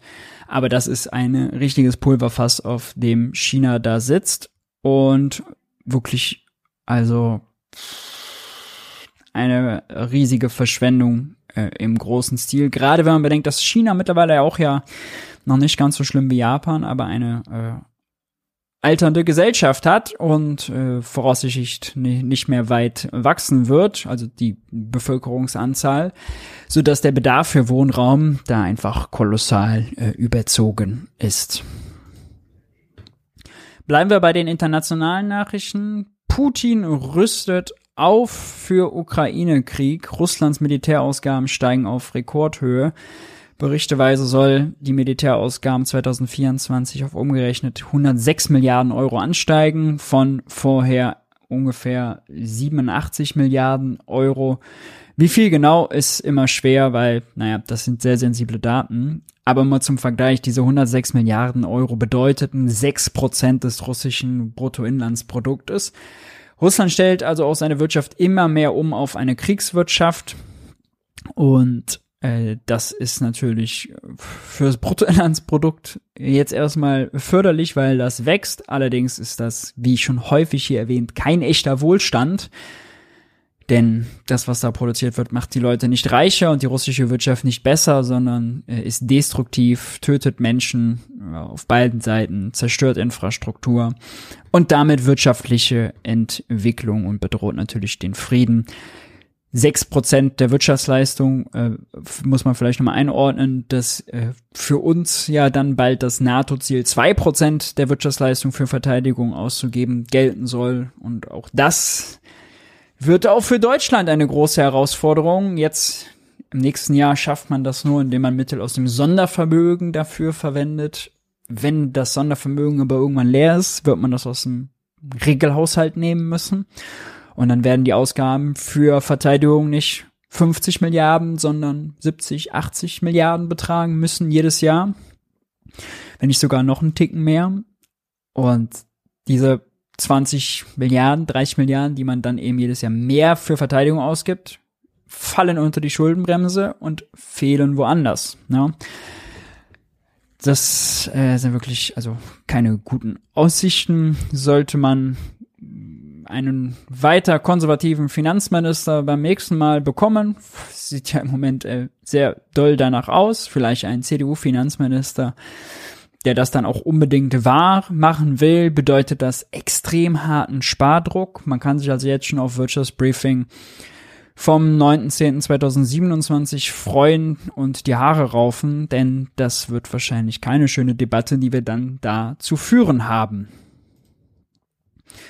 Bleiben wir beim Internationalen. Ich hatte es schon eingangs angesprochen, eben die schrecklichen Nachrichten, die im Moment äh, aus Israel uns erreichen. Deutschland reagiert jetzt genauso wie die EU und stellt Zahlungen an die Palästinenser ein. Es geht um Entwicklungshilfe, 125 Millionen Euro, die kommendes Jahr an bilateraler Entwicklungszusammenarbeit zugesagt waren für verschiedene Projekte. Die sollen wohl äh, eingestampft werden. Äh, um was für Projekte es geht es ist kein Geld für die Hamas-Terroristen, das machte Steffi Lemke nochmal klar, sondern es gehe um Projekte für die Wasserversorgung, die Entsorgung, Entsalzungsanlagen, berufliche Bildung, die Schaffung von Arbeitsplätzen für junge Leute und, und, und. Äh, also äh, eigentlich sehr sinnvolle Projekte, die dem jetzt äh, zum Opfer fallen. Auch die EU stellt Zahlungen ein. Äh, da spricht man in Höhe von 600 Millionen Euro. Ähm, wir sind ja also wieder in der Sanktionslogik drin, die wir äh, aus Ukraine, Russland äh, schon kennen. Hohe Zinsen machen nicht nur auf dem Immobiliensektor, treiben da nicht nur ihr Unwesen, sondern auch bei den Bundesanleihen. Die zehnjährige deutsche Bundesanleihe steigt auf über drei Prozent, was die Rendite angeht. Und das ist keine Überraschung, weil, naja, die EZB zuletzt wieder den Leitzins angehoben hat. Deutsche Anleihen sind der Fels in der Brandung, die gelten als die sichersten Anleihen der Eurozone, aber wie es nun mal kommen musste, ist auch hier dann die Rendite entsprechend hochgegangen. Rendite muss man bei Bundesanleihen immer noch mal sagen, setzt sich zusammen daraus, was für einen Zins gibt es denn was verspricht der Bund an Zinsen zu zahlen. Und die Zinsen sind tatsächlich nicht so hoch gestiegen. Also Christian Lindner verkauft zum Beispiel 30-jährige Staatsanleihen noch immer ohne Zinsen. Die Rendite setzt sich dann daraus zusammen, dass der Kaufpreis unter dem Preis liegt oder unter dem Betrag liegt, den man eben dann bekommt, wenn man die Staatsanleihe hier in dem Fall nach zehn Jahren wieder zurückgibt. Ja, da werden also zehnjährige Anleihen im Wert von 100 Euro für einen Wert von deutlich unter 100 Euro verkauft.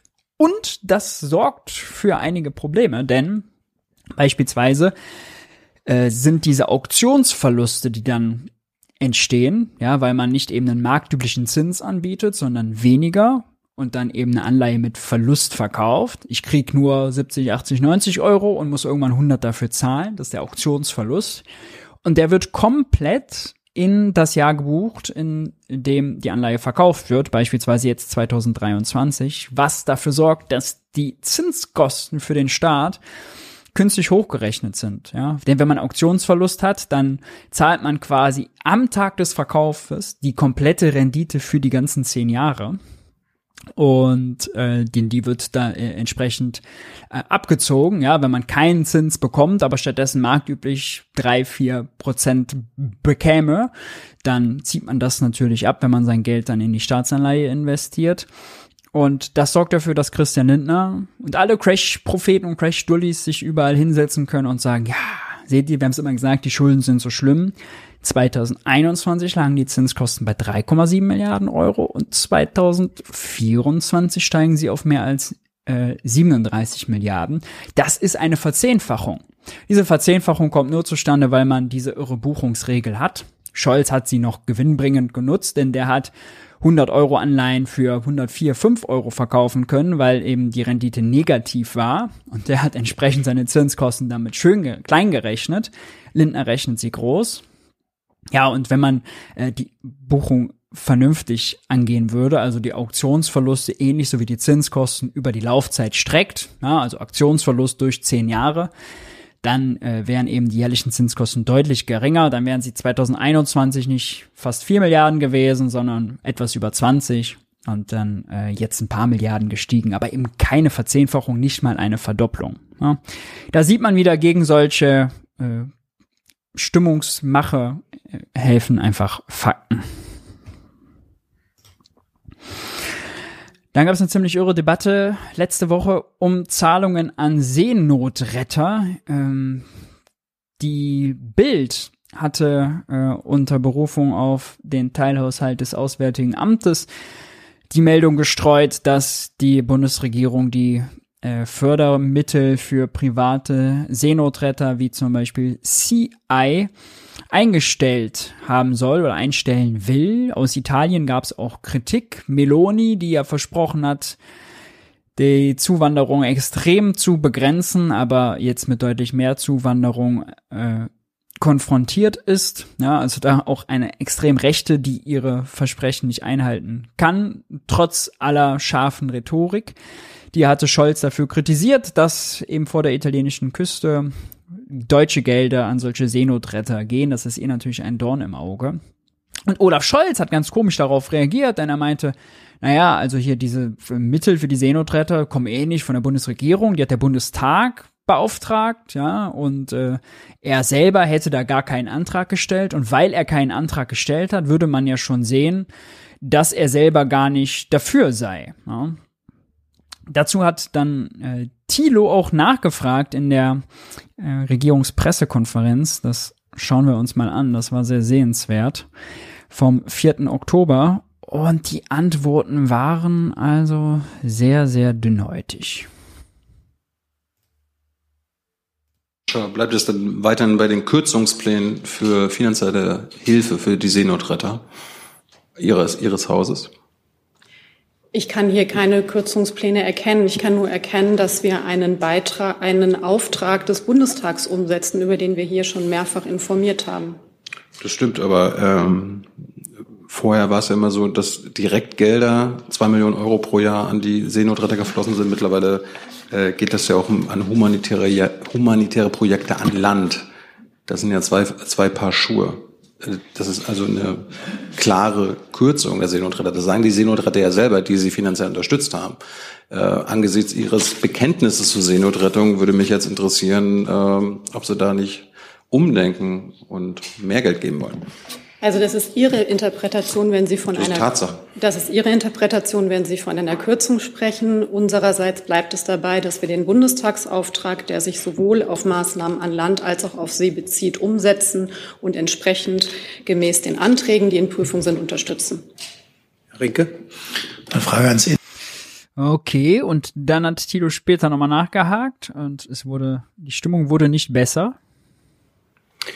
Herr Jung nochmal eine Lernfrage, Frau Descher. Ähm, wie viele, äh, gab es denn Anträge von Seenotrettungsorganisationen, die bisher nicht bewilligt wurden, die ein negatives Ergebnis hatten? Wir verkünden hier üblicherweise, wenn es ein Ergebnis gibt, und das habe ich getan in den drei Fällen. Und ansonsten dauert der Prüfprozess an. Ja, was Sie jetzt verkünden wollen, das ist das eine. Was wir wissen wollen, worauf wir ein Anrecht haben, ist das andere. Und wenn Sie ein Ergebnis kann ja auch negativ sein.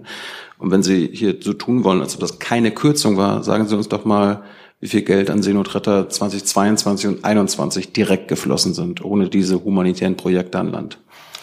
Ich glaube, ich habe alles, was ich dazu sagen konnte, Ihnen hier mitgeteilt. Äh, zu das können Sie nicht sagen, was ich frage? Zu den aktuellen, lassen, vielleicht lassen Sie mich ausreden, zu den aktuellen äh, Prüfungen und den Entscheidungen alles mitgeteilt und dafür würde ich es bei einem Moment belassen. Ich möchte, dass Sie das nachreichen, weil wenn Sie behaupten, dass es keine Kürzung ist für die Seenotretter, dann können Sie uns anhand von Zahlen aus der Vergangenheit das aufzeigen, bitte. Danke. Die Förderung ist auch übrigens neu, das wissen Sie ebenfalls, im Jahr 2023 erstmals. Insofern ist der Rückschluss auf 21 und 22 ähm, sachlich nicht gegeben. Und für das Jahr 2023 habe ich Sie darüber informiert, wie die Sachlage ist und wir halten die sukzessive auf dem Laufenden. In der Vergangenheit gab es nie Förderung an Seenotretter auf dem Ich habe jetzt hier äh, von der aktuellen äh, Beschlusslage und Umsetzungslage gesprochen und alles in der Sache dazu gesagt, was ich Ihnen im Moment zu sagen habe. So, da war man also entsprechend angefasst und dazu passt diese Meldung dann von äh, kurz danach äh, wiederum gar nicht. Bund finanziert Seeretter doch bis 2026. Die Bundesregierung plant, die Seenotrettung von Flüchtlingen im Mittelmeer auch in den kommenden Jahren finanziell zu unterstützen. Zu unterstützen. Das Auswärtige Amt setzt den Auftrag des Bundestages zur Förderung ziviler Seenotrettung mit Projekten an Land und auf See um teilte ein Sprecher mit. Aufgrund eines technischen Versehens ist im derzeitigen Entwurf des Haushaltsplans 24 die explizite Veranschlagung der entsprechenden Haushaltsmittel zunächst nicht erfolgt. Es sei schon seit einigen Wochen geplant, diesen Fehler zu korrigieren. Auch für die Jahre 24 bis 26 ist eine Förderung mit Verpflichtungsermächtigungen des Bundestages vorgesehen. Diese werden wir umsetzen. Was für ein Hin und Her, was für ein Hickhack. Und nochmal dazu das Zitat von Olaf Scholz, ja. Der hatte bei der Pressekonferenz auf dem äh, EU-Gipfel in Granada gesagt, ähm, er habe den Antrag nicht gestellt und auf Nachfrage, was seine persönliche Meinung dazu sei, nachdem er Meloni scheinbar beschwichtigt hatte auf diesem Gipfel, das ist die Meinung, die ich habe dass ich den Antrag nicht gestellt habe und ich glaube, das ist auch unmissverständlich. Bedeutet, Scholz eigentlich dagegen. Ja, ja Bums, würde ich mal sagen. Äh, so, äh, so geht eben Fortschritt in der Ampelkoalition. Ha, ha, ha.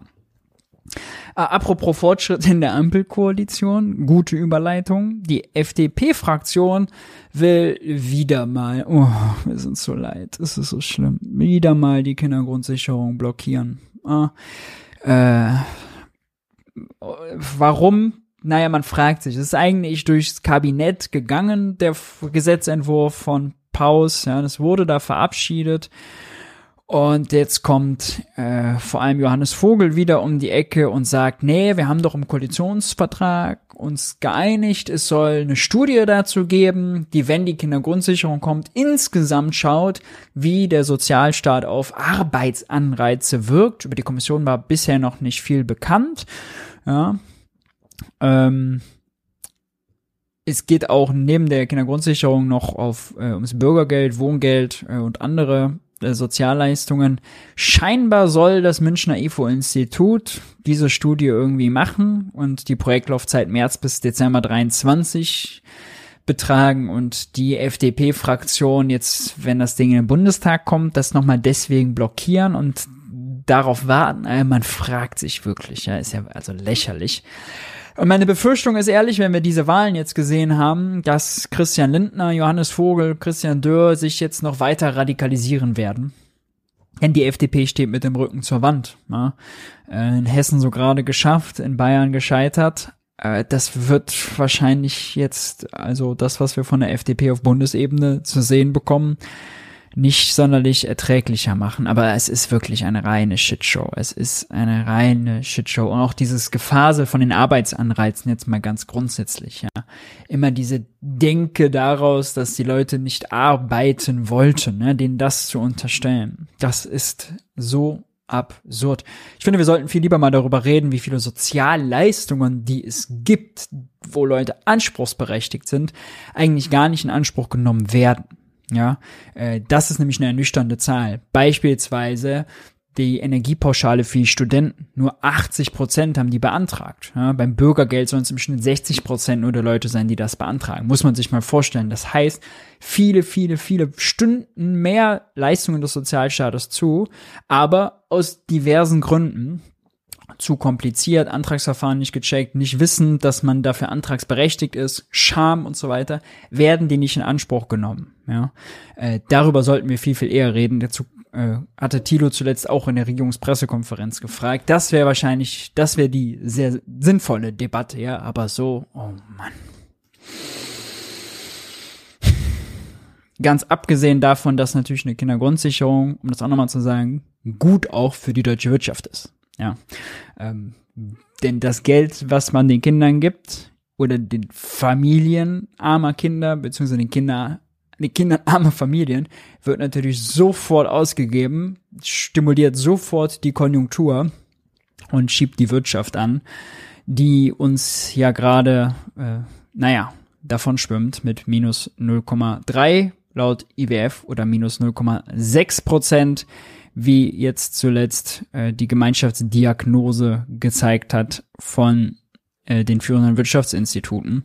Die haben nämlich nochmal äh, genauer oder die haben ihre Gemeinschaftsdiagnose vorgestellt und da kam raus, die rechnen mit minus 0,6 Prozent Wirtschaftswachstum in diesem Jahr. Auch wenn Uli Hoeneß das nicht wahrhaben will. Uli Hoeneß hat sich, der Ehrenpräsident des FC Bayern, hat sich nämlich in einer BR-Talkshow dazu geäußert und gesagt, nee, nee, Deutschland hat gar keine Rezession. Ne? Warum hat er nicht erklärt, hat er einfach so rausgehauen. Die Debatte ist an vielen Stellen Wahnsinn. Ja. Also zurück zu den Fakten. Eine neue Studie vom Institut für Makroökonomie und Konjunkturforschung, kurz IMK, zu den Übergewinnen ist herausgekommen, Spiegel berichtet und äh, Ergebnis ist, in vielen Bereichen hat das IMK äh, gesehen, dass die Preisanstiege der Unternehmen äh, oder die höheren Gewinne der Unternehmen, höheren Stückgewinne genau zu sein, preistreibend gewirkt haben. Also ja, Übergewinne sind ein Ding, Allerdings zu erklären, woher die kommen, was der Auslöser war, ist das Marktmacht, ist das Psychologie, ist das einfach nur, wie Isabella Weber es ja auch beschreibt, dass eben äh, mit sogenannten Markups gearbeitet wird, also wenn der Bäcker 5 Cent mehr pro Brötchen Kosten hat, dass er eben diesen prozentualen Anstieg der Kosten einfach auf den Endpreis umrechnet, ja, und dann eben einen entsprechend absolut nominal höherer Stückgewinn da rauskommt, obwohl die Marge relativ gleich geblieben ist. Das hat die Studie, Studie wiederum äh, nicht geschafft zu erklären. Sie sagen auch am Ende, dass ihnen entsprechende Daten fehlen, haben sich nur auf die volkswirtschaftliche Gesamtrechnung ähm, konzentriert. Und das ist eigentlich eine Zahl, die die EZB auch schon mal rausgegeben hatte. Ja, Stückgewinne sind gestiegen, sind stärker gestiegen als die Löhne. Das ist vielleicht nochmal entscheidend. Ja, also das ist eine Gewinninflation oder Verkäuferinflation, wie Isabella Weber äh, dann erklärt, und keine lohngetriebene, wenn man so will. Das stimmt. Allerdings bedeutet das nicht gleich, gleichzeitig, dass also Unternehmen überall ihre Marktmacht einfach ausgenutzt haben, äh, um ihre Gewinne hochzutreiben, sondern äh, es kann viele Gründe haben. Und das ist auch mit dieser Studie, muss man am Ende sagen, äh, nicht abschließend geklärt. Also ja, die höheren Gewinne treiben die Inflation, aber ob die Gewinne Übergewinne sind, ob worauf sie zurückzuführen sind, auf welchen Mechanismus, äh, das ist weiterhin unklar. Und um vielleicht nochmal dieses Beispiel klar zu machen, ja, der Bäcker, der ein Brötchen vorher 2020 gebacken hat für 20 Cent und verkauft hat für 30 Cent, also 50% Marge hat ja, und 10 Cent Stückgewinn pro Brötchen.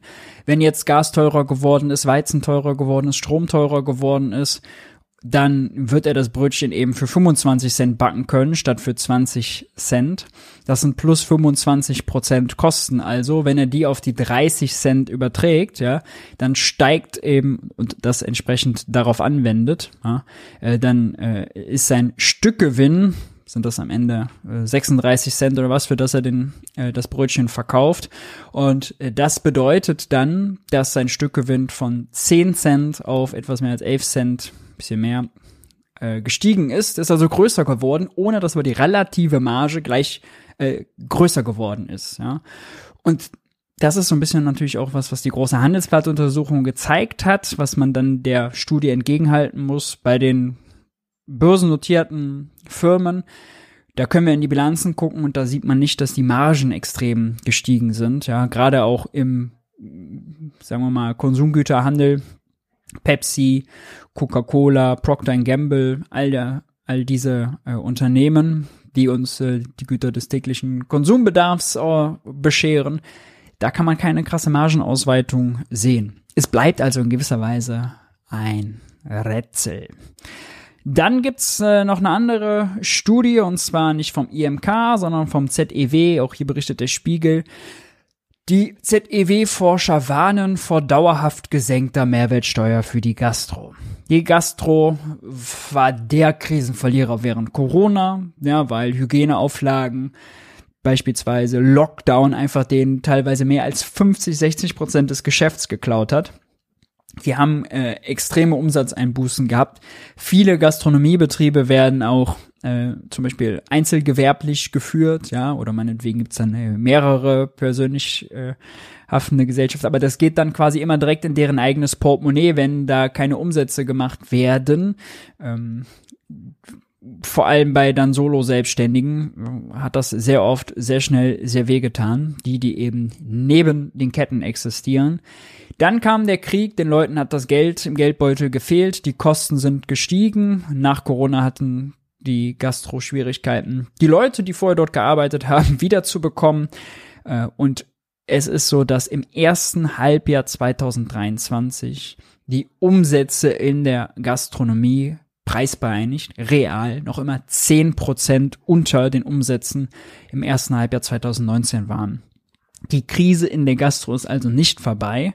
Und selbst wenn die Umsätze wieder so hoch wären, muss man sagen, das, was zwischendurch verloren wurde, ja, während Corona, was dann den Solo-Selbstständigen da beispielsweise direkt ins Portemonnaie gegangen ist, ja, das ist noch nicht kompensiert. Ja, das Umsatzminus, das weggebrochene Geschäft, da gibt's die Täler, wenn man so will, da gibt's keine Umsatzberge, die das wieder gut gemacht haben. Da haben viele von der Substanz gelebt. Mehr als 30.000 Betriebe haben auch geschlossen. Und die Forscher meinen jetzt aber, nee, es wäre also ein Fehler, jetzt die gesenkte Mehrwertsteuer für Speisen in der Gastro von 19 auf 7 Prozent weiter zu verlängern. Scholz hat das in der ARD-Wahlkampfarena damals versprochen. Zitat, das schaffen wir nie wieder ab. Jetzt steht es groß zur Disposition. Was ist das Argument der Forscher? Naja, das Argument der Forscher ist also, äh, erstens, das kostet viel Geld, äh, 37 Milliarden Euro. Oh Schreck. Also ehrlicherweise, also ich kann das gar nicht ernst nehmen. Ehrlich, also es macht mich auch wütend, weil das ist dieser Geiwitz-Trick, ja, die sagt, wir machen 18 Milliarden für sozialen Wohnungsbau. Und denkt man, boah, ist aber viel. Und dann kommt im nächsten Satz ja aber durch fünf Jahre. Und diese 37 Milliarden Euro, die da komputiert werden, sind für zehn Jahre. Also die sagen einfach pauschal, das ist teuer. Ja, das kostet bisschen weniger als 4 Milliarden pro Jahr. Dann rechnen die es hoch und dann kommt eine hohe Zahl raus, kostet 37 Milliarden für 10 Jahre. Bums, Schreck. Das ist aber ehrlicherweise PR und wenig Ökonomik dahinter, denn das hochzurechnen, mal 10 zu rechnen, mein Gott, also, wenn das ökonomische Forschung ist, dann gute Nacht, können wir den Laden auch zumachen. Ähm, und sind jetzt 3,7 Milliarden pro Jahr, ist das jetzt viel? Ich weiß nicht. Also, was geben wir für andere Sachen aus, die uns wichtig sind? Ich würde jetzt nicht sagen, dass das besonders viel ist für eine Branche, die seit drei Jahren permanent äh, auf die Mütze bekommt. Und dann ist das Argument, dass äh, die dass die äh, dass die Mehrwertsteuer äh, Senkung, wenn sie verlängert würde, dass da ja übermäßig kinderlose und einkommensstarke Haushalte von profitieren. So, und da muss man mal sagen, also seit wann interessieren sich da jetzt also so Mainstream-Ökonomen für die Verteilung? Ja, das ist immer lustig. Das wird dann immer angebracht. Beim Tankrabatt hatten wir das auch schon. Oh ja, also die Kassiererin mit dieser Dieselmöhre spart nur 10 Euro beim Tanken und wenn dann der Bankmanager mit dem Porsche kommt, der viel mehr Sprit schluckt, ja, der spart dann 20 Euro. Deswegen sollte man das nicht machen. Ja, vielleicht ist mal die Erkenntnis, dass man über Verbrauchssteuern nicht gezielt umverteilen kann. Richtig. Ist aber auch gar nicht das Ziel. Und natürlich gehen äh, einkommensstärkere Haushalte häufiger essen als ärmere Haushalte. Ja. Nur, wenn dann das Essen gehen für Leute mit kleinem Geldbeutel 12 Prozentpunkte teurer wird, selbst wenn die absolut weniger davon profitieren, kann das einfach dazu führen, kann das trotzdem natürlich bedeuten, dass die, weil die einfach viel weniger Geld haben, dass die, die Euros, die dann da eben draufkommen auf die Pommes, die Pizza, was auch immer, die viel mehr schmerzen. Also relativ zu ihrem Einkommen, wenn dann die Pizza, die Pommes teurer wird, trifft die das viel mehr als den Bundesliga-Profi oder den Bankmanager, die mal eben 200, 300 Euro, ein Friedrich Merz, der mal eben 200, 300 Euro am Abend da lässt, ja. Das heißt, also das Argument ist nun wirklich wohlfeil. Es wird immer gebracht, ja, aber nie bei der Einführung oder Erhöhung von Mehrwertsteuern. Ja, da erklärt man nie, dass das regressiv ist. Deswegen, also das ist äh, nicht sonderlich überzeugend. Und dann zu guter Letzt wird noch gesagt, äh, es hätte ja gar keine Lenkungswirkung, weil also ob das jetzt das Steakhouse ist oder das vegane Restaurant oder drei Sterne oder Imbiss oder Kneipe ist ja egal. Ja, dafür ist die Mehrwertsteuer auch nicht gedacht. Und äh, die Gastronomen argumentieren, ihre Lage sei auch nach Abflauen der Corona-Pandemie schlecht. Ja, minus 10% realer Umsatz. Die Forscher bestreiten das auch insgesamt nicht, meinen aber, naja, das ist nun mal Strukturwandel, das gibt's in vielen Branchen, sollen sie sich mal nicht so anstellen. Äh, ist halt so. Und da muss man sagen, nein, die Gastro ist doppelter Krisenverlierer. Ja, es gibt Branchen, die haben während Corona verloren, danach profitiert, oder die haben während Corona nicht so sehr verloren und während der Energiekrise dann viel. Aber die Gastro ist wirklich bei beiden extrem hart getroffen. Deswegen ist wirklich jetzt da auf die Mehrwertsteuer zu gehen, Erbsenzählerei.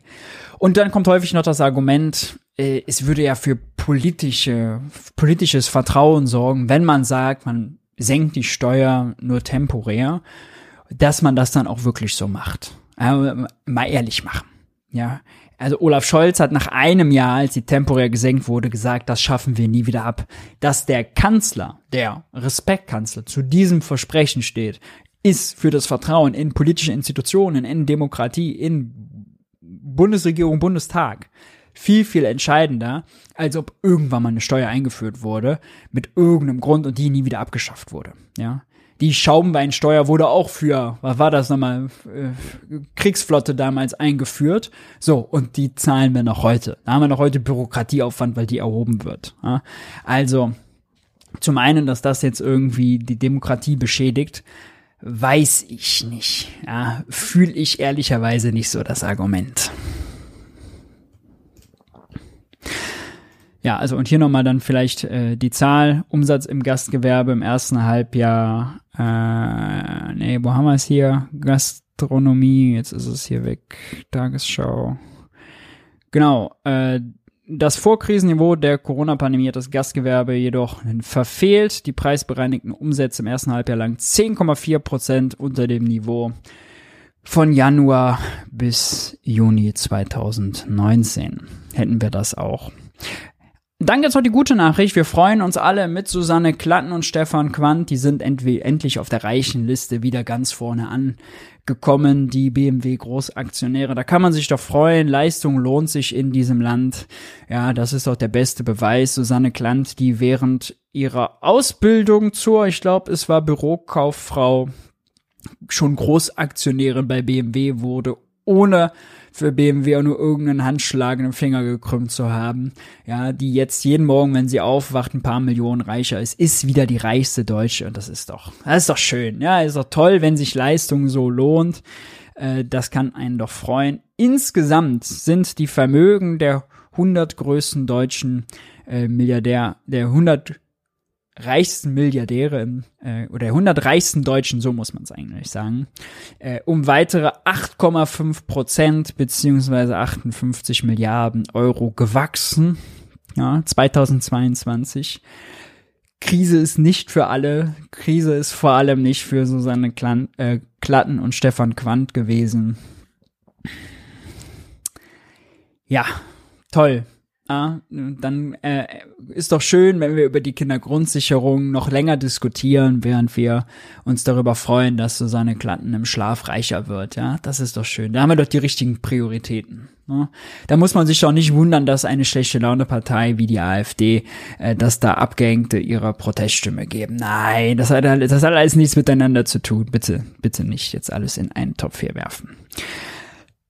Kommen wir nochmal zum Thema Klimaenergie. Äh, Bund reaktiviert klimaschädliche Winterreserve, um auf Nummer sicher zu gehen, falls es eine Gasmangellage oder sonst was ähm, gibt. Und man äh, eben mehr Kohlestrom braucht, ist jetzt die gesetzliche Vorkehrung getroffen worden, Klima äh, Kohlekraftwerke wieder aus der Reserve zu holen.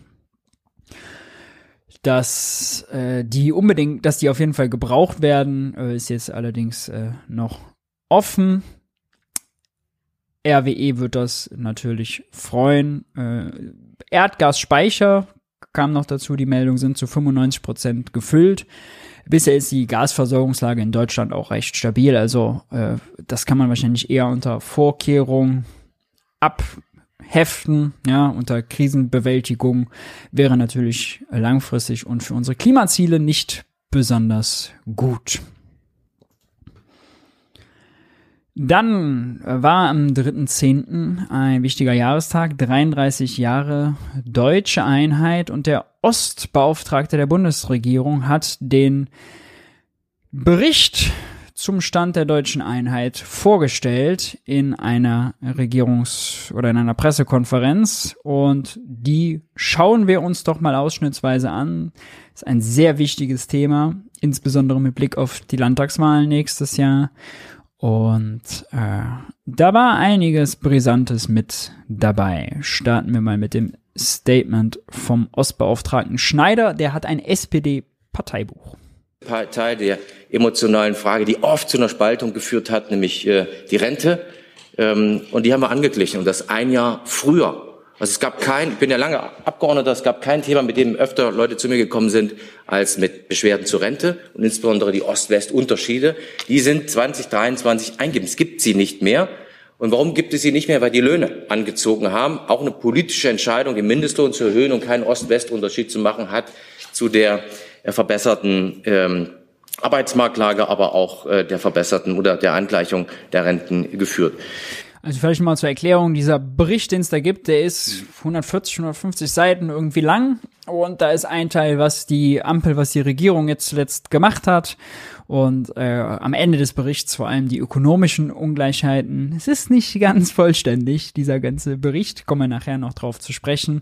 Schneider äh, rühmt sich jetzt dafür, dass äh, die Rentenangleichung vollzogen ist. Ja, also formal natürlich schon, real bedeutet das leider immer noch, dass Durchschnittsrenten im Osten 200 Euro niedriger sind als im Westen, was daran liegt, dass die Löhne im Osten im Schnitt, im Median 7000 Euro im Jahr, im Durchschnitt sind es ungefähr 13.000 Euro im Jahr geringer sind als im Westen ja, damit fängt er an.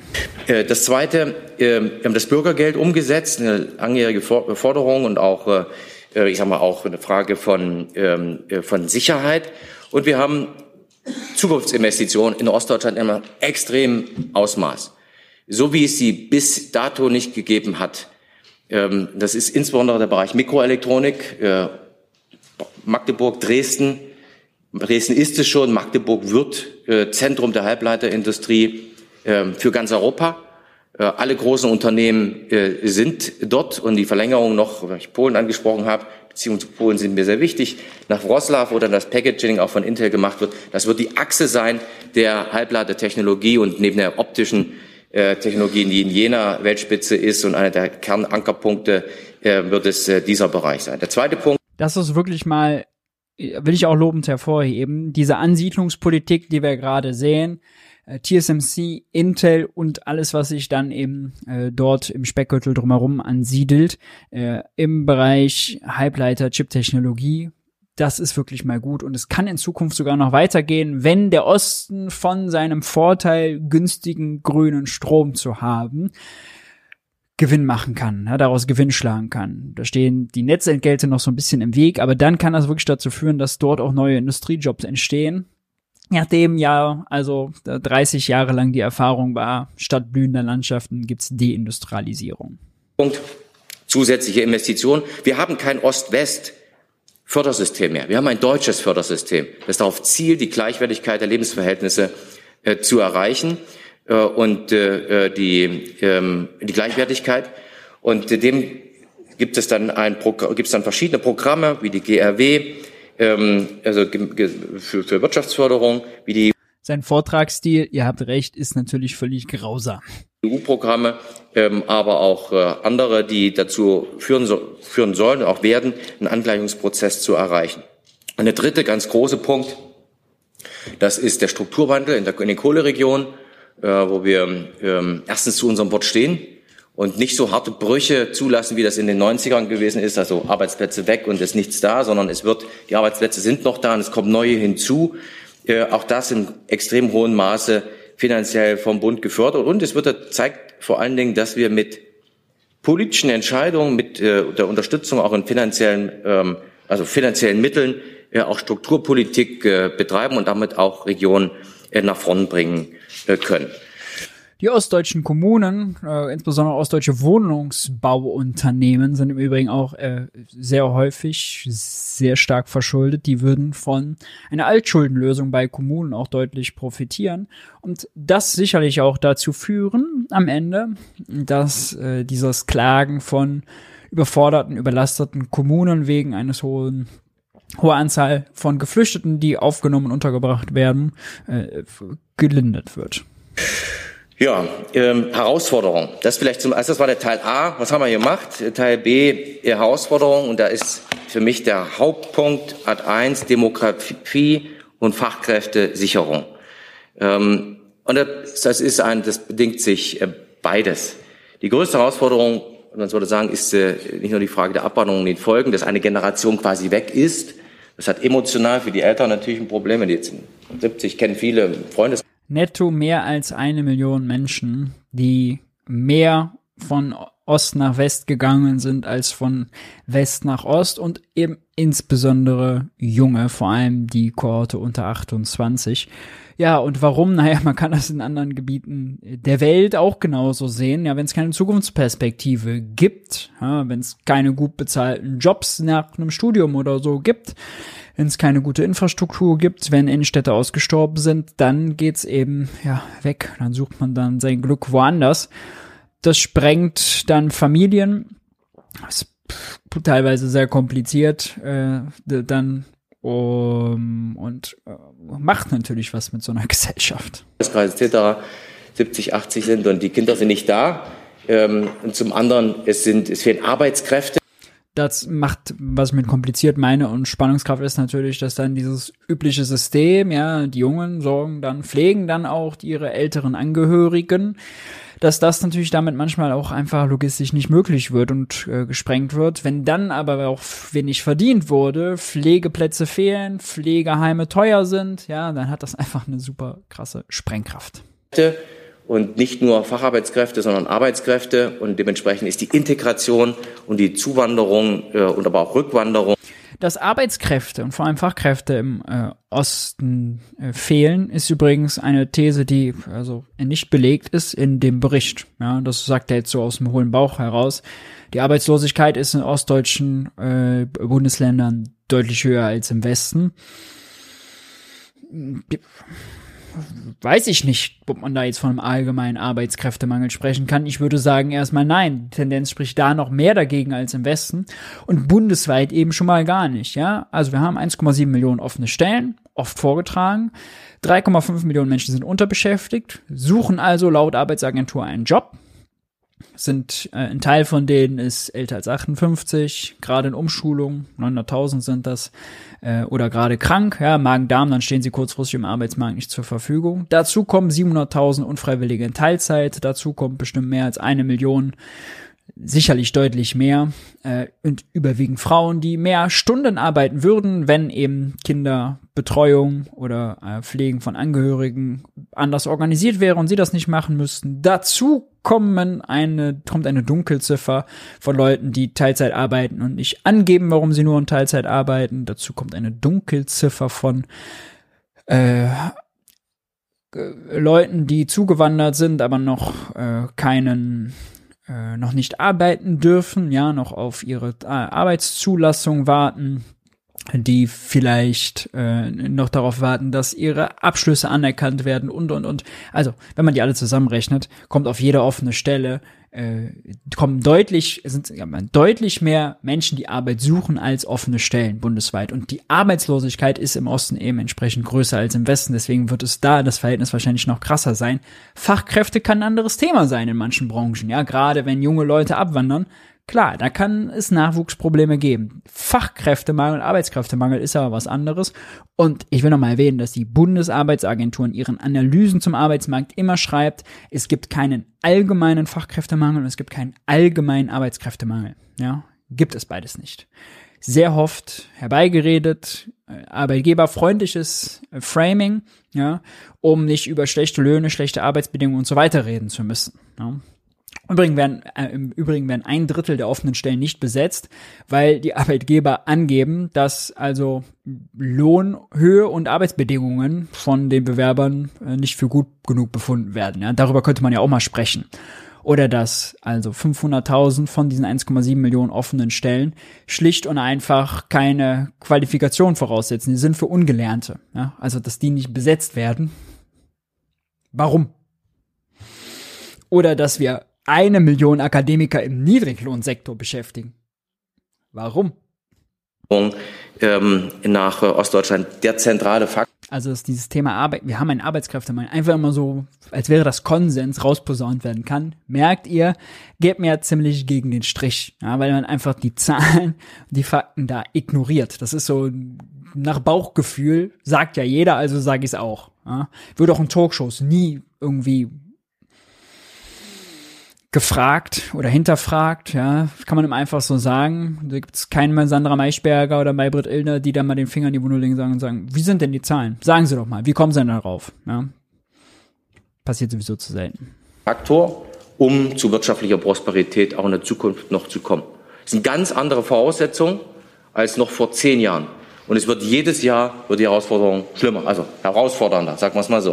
Und nur in den Regionen, wo die Leute auch willkommen sind, erstens wissen, dass das so ist und zweitens, wo die willkommen sind, ähm, wird es auch äh, erstens ähm, eine ordentliche Daseinsvorsorge äh, geben, ähm, was ähm, ähm, Ärzte, Pflege, andere Punkte betrifft, äh, Kita-Betreuung, die aus Deutschland immer noch äh, Spitze ist, äh, als auch natürlich dann die Menschen, die auch bei Intel und bei anderen Unternehmen arbeiten. Das sind die Herausforderungen, vor denen äh, wir insbesondere stehen. Und äh, ich habe versucht, das, damit will ich jetzt auch zu Beginn erschließen, dazu auch eine politische Einigung ähm, mit den äh, Ministerpräsidenten zu erreichen. Das ist gelungen. Wir haben äh, sowohl in der Riemser Erklärung der Ministerpräsidentenkonferenz Ost, wo auch alle CDU-Ministerpräsidenten zugestimmt haben, und mit einer gemeinsamen Fachkräftekonferenz zwischen Arbeitgebern, Arbeitnehmern äh, und den MPs und der Bundesregierung, Andrea Nahles, Hubertus Heil, und mir das Thema Fachkräftesicherung Ad 1, aber eben auch gesteuerte Zuwanderung Ad 2 adressiert und äh, äh, werden dementsprechend auch für die Implementierung nicht nur in der Bevölkerung, die muss das ja akzeptieren, sie einsehen, gestalten, einsehen äh, und ähm, auch mit nach vorn nehmen. Ja, ja, gut, gut. Äh, soweit also sein Eingangsstatement und äh, dann schauen wir nochmal ganz kurz auf das äh, Eingangsstatement von Professor Dr. Ewald Holtmann, der eben die Studie mit äh, begleitet hat.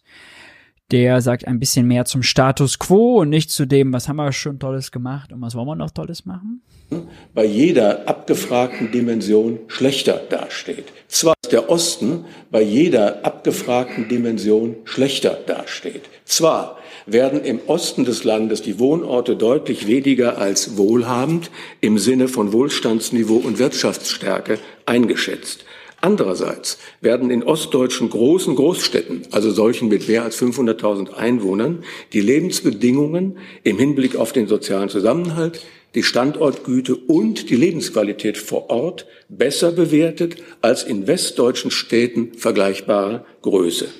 Auch generell erweist sich die Ortsgröße als ein signifikanter Einflussfaktor.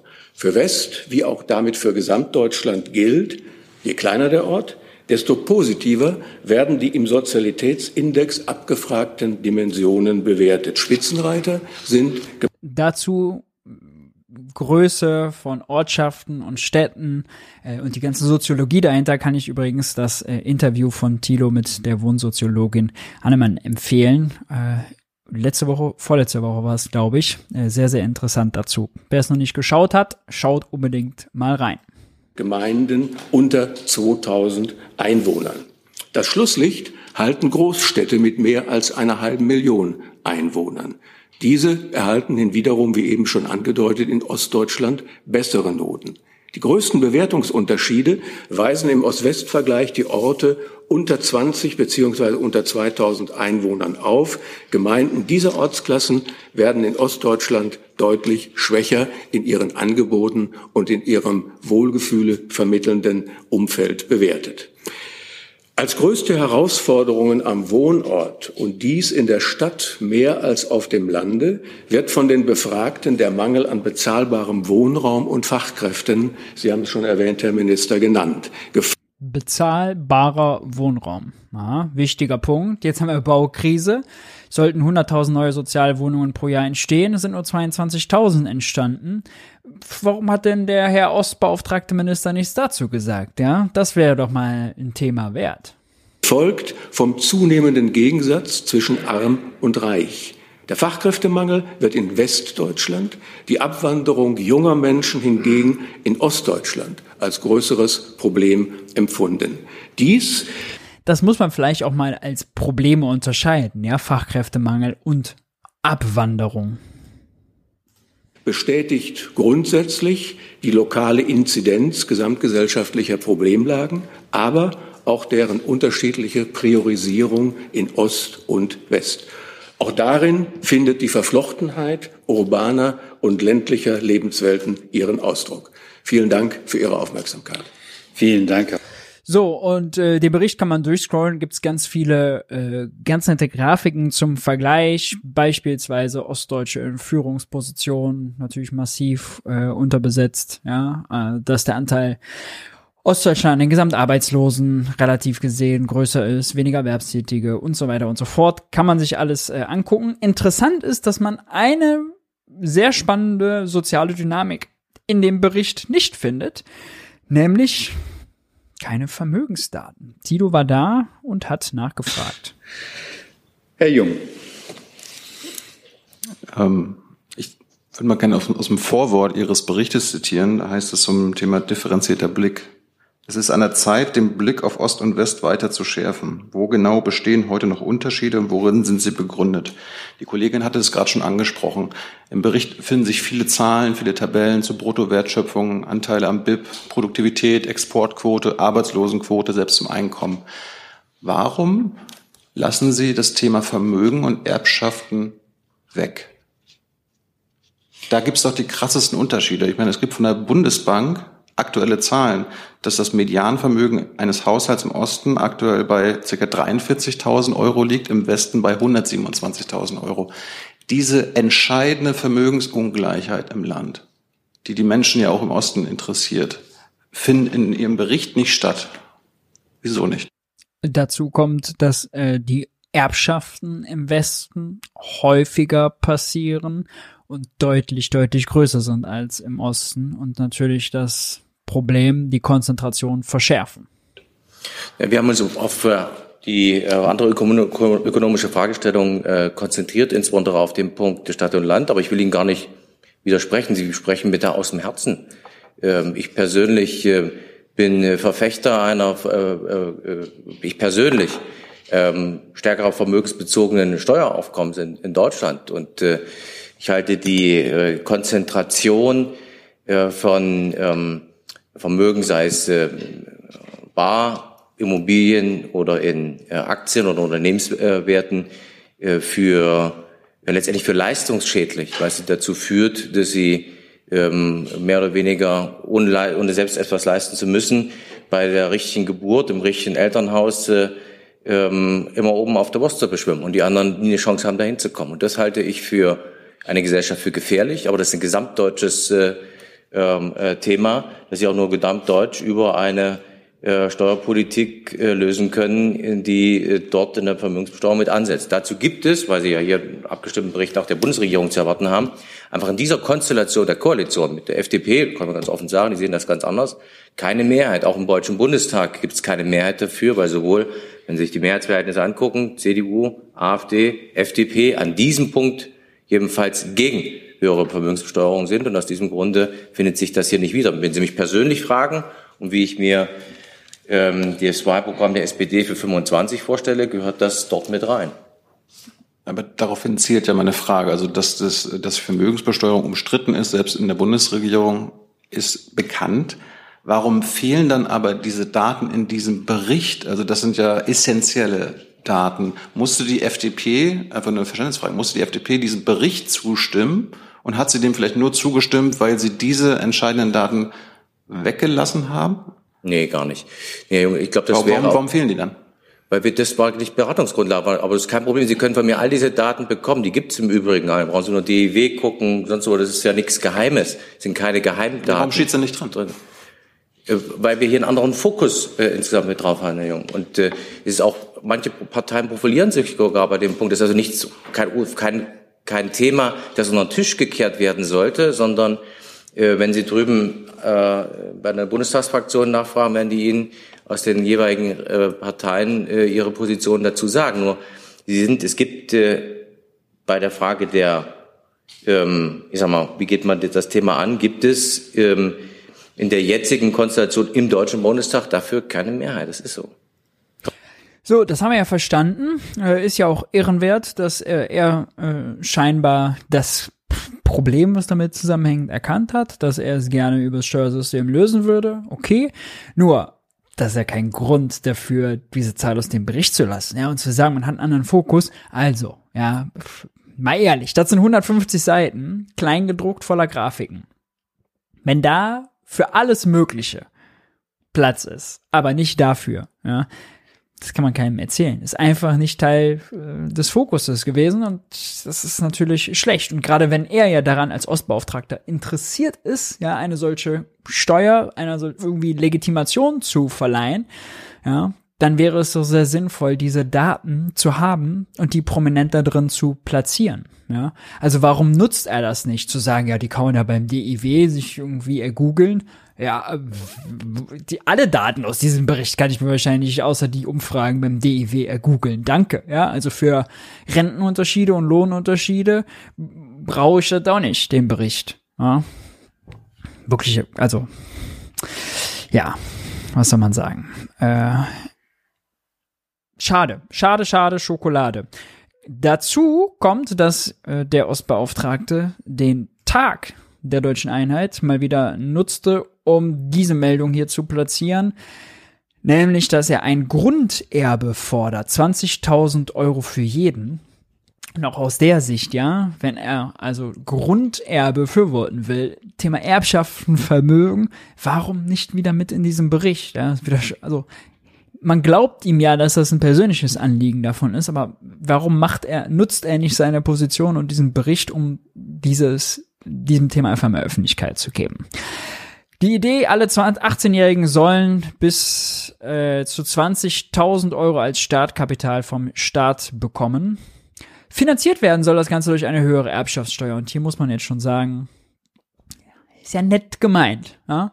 Mal eine Erbschaftssteuer, den reichen Erben nimmt man was ab und alle kriegen zum 18. Geburtstag 20.000 Euro überwiesen. Nur, äh, also, man sollte eigentlich wissen, gerade als Ostbeauftragter und quasi Minister, dass man Bundesausgaben wie 20.000 Euro Grunderbe für jeden eher nicht so einfach mit einer Landessteuer finanzieren kann. Das ist mal das Erste.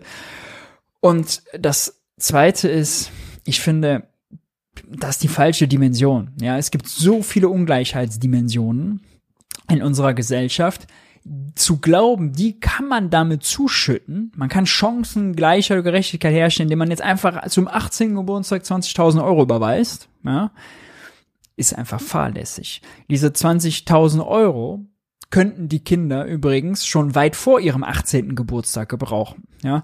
Wenn man das Ganze teilt, äh, nämlich durch 18 Jahre und 12 Monate, dann als Kindergeld auszahlen würde oder so, dann wäre vielen Kindern viel besser geholfen. Ja, nämlich, dass sie in den ersten 18 Jahren keine Armut erfahren und deutlich mehr Mittel zur Verfügung haben, bevor sie dann 18 werden, um dann 20.000 Euro zu bekommen. Ja, das würde denen viel mehr helfen. Und solange wird die in unterbesetzte Schulen mit maroden Turnhallen gehen, solange es zwar ein Recht auf einen Kitaplatz gibt, ja, aber nicht genügend Erzieher und Kitaplätze. Sobald es bald ein Recht für Erstklässler auf Ganztagsgrundschulen gibt, aber nicht genug Lehrer und Betreuer. Ja. Solange wir immer noch sehen, dass Kinder aus Familien mit Migrationshintergrund oder Armutsgefährdung oder Nicht-Akademiker Eltern auch in ihrer gesamten Bildungskarriere extrem benachteiligt werden, solange wir sehen, dass Kommunen unterfinanziert sind und deswegen äh, das öffentliche Schwimmbad geschlossen ist und die Bibliothek und das Jugendzentrum. Solange würde ich sagen, ist jeder Euro von so einem Grunderbe deutlich besser in da diese Probleme investiert als das zum 18. Geburtstag zu überweisen. Ja, äh, den Vorschlag macht er jedes Mal, äh, immer wieder wärmt er den auf. Können wir ja mal kurz, äh, das fände ich jetzt interessant, äh, eine flotte Umfrage hier im Chat machen, was ihr denn davon denkt. Grunderbe, ja, nein. Äh, pass auf, das machen wir mal flott. Grunderbe. Hier, wie er es vorschlägt, machen wir jetzt natürlich, ne? Äh, 20.000 Euro zum 18. Geburtstag. Äh, tatsächlich ist bei den Vorschlägen immer noch, hängt dahinter dann, wofür die vorgesehen sind. Ja, gibt's dann Vorgaben. Ja, Teil ist dann nur vorgesehen, um die Uni zu finanzieren und, und, und. Äh, muss man dann auch immer noch mal alles relativieren. Wir machen jetzt einfach plump die Vorstellung 20.000 zum 18. Geburtstag und äh, schauen mal, was das Publikum dazu denkt. Weil wir über das Thema Bildung gesprochen haben, habe ich noch eine, ja, ich würde sagen, eine gute Nachricht im Gepäck, nämlich das Startchancenprogramm. Das ist jetzt auf die Beine gestellt. Bund und Länder haben sich auf Eckpunkte geeinigt. Die schlechte Nachricht ist allerdings, statt mit 4000 Schulen, sogenannten Brennpunktschulen, soll es erstmal nur mit 1000 Schulen beginnen. Aber immerhin, es kommt und es gibt tatsächlich ein paar gute Punkte. Nämlich, dass zum Beispiel äh, also bei den Geldern, die für Investitionen in die Inf Schulinfrastruktur gehen, dass die aufgeteilt werden unter den Ländern, nicht mehr nach dem Königsteiner Schlüssel, also Bevölkerung und Steuereinnahmen. Das hätte nämlich bedeutet, dass die bevölkerungsreichen, reichen Bundes, bevölkerungsreichen und reichen Bundestag, äh, Bundesländer die Mittel überwiegend bekommen. Nein, hier soll es jetzt einen anderen Verteilmechanismus geben, äh, der Kriterien vor allem 40% Armutsgefährdungsquote und 40% Migrationshintergrund äh, berücksichtigt. Und das ist ein extremer Fortschritt, denn das ist für dieses Programm Bildungsmilliarde Startchancenprogramm, was vor allem eben in Anführungszeichen Brennpunktschulen helfen soll, ja das Entscheidende. Denn Armut und Migrationshintergrund sind die zwei entscheidenden Benachteiligungsdimensionen, die wir einfach haben im Bildungssystem. Und deswegen, das ist ein wirklicher Fortschritt, kann man mal applaudieren, haben sie gut gemacht. Äh, außerdem sollen äh, 60 Prozent der Mittel für Grundschulen ausgegeben werden. Auch äh, das ist gut. Insgesamt ist leider weiterhin zu sagen, sind das zu wenig Mittel für zu wenig Schulen. Und auch hier machen sie den Trick, ja, sprechen sie von 20 Milliarden Euro für 4000 Schulen, aber haben das natürlich wieder über zehn Jahre hochgerechnet. Ich weiß, es ist wirklich so eine Unart, ja, das immer auf x Jahre hochzurechnen, nur um hohe Milliardenbeträge zu bekommen. Der Zustand unseres Bildungssystems ist einfach zu dramatisch, um da nur eine Milliarde reinzubuttern. Immerhin, die Länder haben sich dazu verpflichtet, bereit erklärt, auch eine Milliarde zusätzlich hinzuzugeben. Das heißt, es sind jetzt zwei Bildungsmilliarden. Äh, wenn man aber schon sieht, dass jedes Jahr ohnehin mehr als 100 Milliarden ins Bildungssystem fließen und das nicht reicht, dass diese Ergebnisse produziert, ja, dann ist das also ein Tropfen auf den heißen Stein. Ja. Die Mittel sind übrigens aufgeteilt, ein Teil Investitionen, ein Teil quasi frei zur Verfügung für die Schulen äh, und ein Teil dann für mehr Personal, vor allem Schulsozialarbeiter, ja, äh, überfällig und sehr, sehr sinnvoll. Dann gab es im Bundestag zum Thema Bildung auch noch einen Antrag, und zwar von der Linksfraktion eingebracht, 100 Milliarden Euro Sondervermögen für Bildung. So ähnlich hat es die SPD übrigens schon mal gefordert. Äh, der Antrag hat letzte Woche als er im Plenum, schon bevor er im Plenum beraten wurde, bei den ganzen Bildungsinfluencern, ja, man heute nicht die Fin-Influencer, sondern die Bildungsinfluencer, ziemlich die Runde gemacht und wurde geteilt. Äh, da gab es auch eine Mailing-Aktion, dass da aufgerufen wurde, den Abgeordneten zu mailen, sie mögen doch zustimmen. Das Argument ist schnell vorgetragen, wenn wir 100 Milliarden für Verteidigung haben, dann doch bitte auch für Bildung. Um, das war der Kern des Antrages. Der wurde im Bundestag beraten. Nicole Gurke hat ihn vorgestellt und da können wir ja mal reinhören, äh, wie sie das argumentiert hat. Gefordert, dass in ihrem Antrag für die Linke spricht nun Nicole Gurke. Aber unser Bildungssystem leistet all das nicht mehr. Es ist zu einem System von Ungleichheit, zu einer Ursache für die Spaltung der Gesellschaft und zu einer Quelle von Frust für alle Beteiligten geworden. Der Fachkräftemangel ist auf schwindelerregenden Höhen angekommen. Lehrkräfte und Erzieherinnen und Erzieher kämpfen mit Burnout und verlassen sogar den Beruf. Einrichtungen schließen, der Unterricht wird verkürzt oder fällt ganz aus. Hunderttausende junge Leute stranden ohne irgendeinen Berufsabschluss. Und die Schulen und Hochschulen fliegen auseinander. 47 Milliarden Euro bräuchte es, um die maroden Schulgebäude zu modernisieren. 60 Milliarden müsste man in die Hand nehmen, um die Hochschulen auf Vordermann zu bringen. Und knapp 12 Milliarden Euro fehlen bei den Kitas. Kolleginnen und Kollegen, die Zahlen. Und immer wichtig, ne, bei diesem Investitionsstau, das sind Summen, um den alten Zustand wiederherzustellen das ist nicht die Summe, die gebraucht wird, um die top modern zu den modernsten Gebäuden der Stadt zu machen. Ja. Und Fakten schreien nach einem beherzten Handeln. Das hundertste kleinteilige Spezialprogramm reicht angesichts dieser Dimensionen an Notstand nicht mehr aus. Und das Nebeneinander her von Bund, Ländern und Kommunen ist im Ernst der Lage nicht mehr angemessen.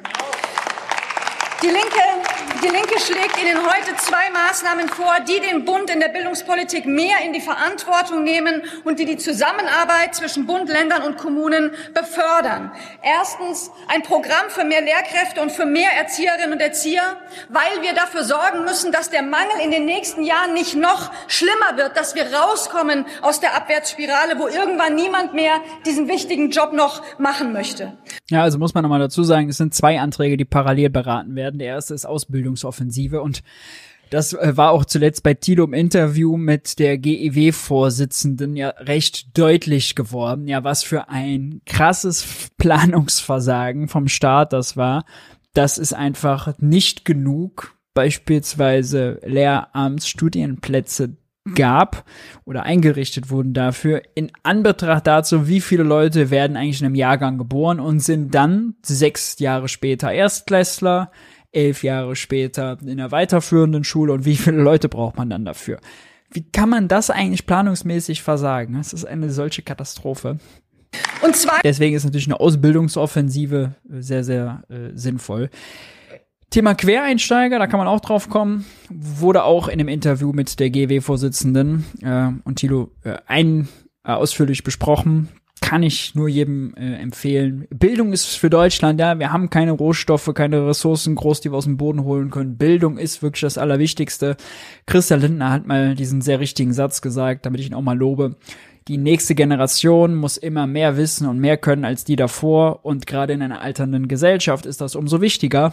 Ja, sehr, sehr richtig, Herr Lindner. Deswegen auch die Stoßrichtung Bildungsmilliarde Startchancenprogramm richtig, nur leider komplett unterdimensioniert. Zweitens Zweitens, wir beantragen ein 100 Milliarden Euro Sondervermögen für die Bildung, um unsere Kitas, Schulen, Berufsschulen und Hochschulen modern, digital, barrierefrei und klimaneutral zu machen.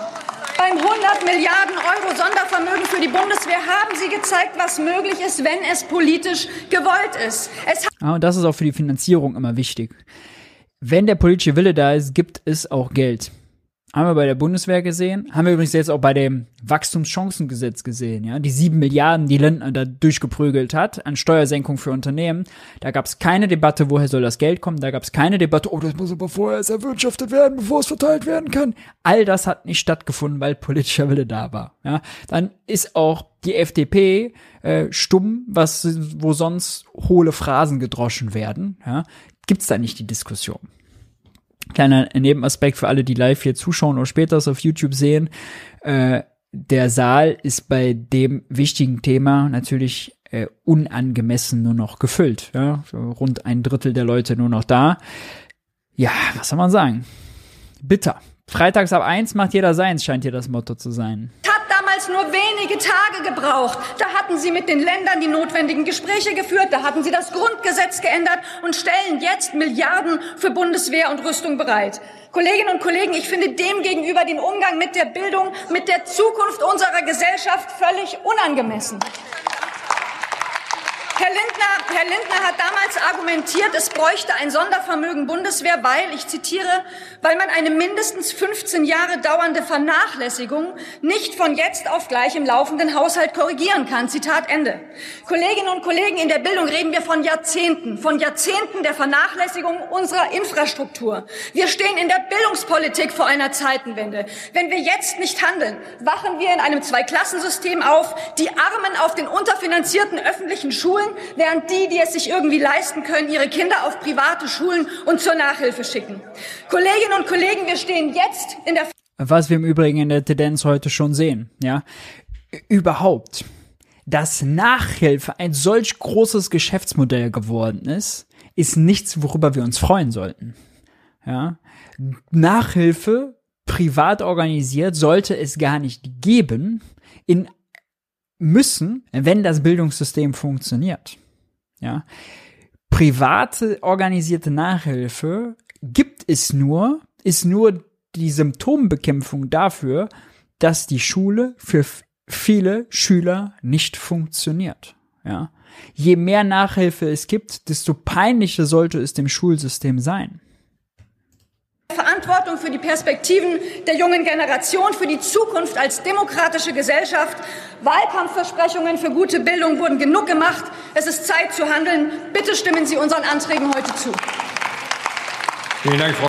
So, und äh, also viele Reden dazu waren äh, unerträglich, einfach zusammengefasst nach dem Motto, ja, also äh, ist halt nicht, also hier mit äh, Grundgesetz vereinbar, wissen Sie ja selber, weil das sind Bundesausgaben ne, für eine Länderaufgabe, das funktioniert ja nicht. Ja, wir sehen gerade beim Startchancenprogramm, dass das funktioniert. Und wenn man will, findet man Wege. Beispielsweise wird ein Teil beim äh, ein Teil des Bunde des Startchancenprogramms, bei den ganzen bekloppten Namen komme ich schon durcheinander ein Teil des Startchancenprogramms finanziert über einen höheren Umsatzsteueranteil, den man den Ländern und Kommunen äh, überlässt. Ja, äh, das kann man also auch machen, wenn man sagt, hier Sondervermögen, 100 Milliarden, das daraus machen wir über Fünf Jahre, 20 Milliarden pro Jahr, Umsatzsteuereinnahmen sind mega groß, nehmt ihr halt den Teil. Ja, die Investitionen werden nochmal anders abgewickelt, nicht über die Umsatzsteuer. Also wenn man will, findet man Wege. Das ist so eine einfache und langweilige Ausrede. Ja. Ähm, bemerkenswert fand ich noch äh, die Gegenrede dann der CDU. Die können wir uns ja mal anhören.